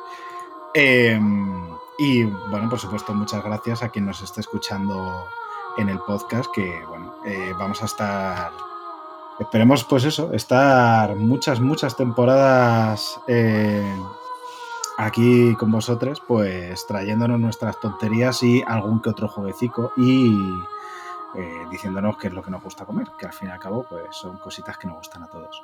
Así que eh, muchas gracias por escucharnos, un besito muy grande y hasta la próxima. Chao. Chao. Adiós.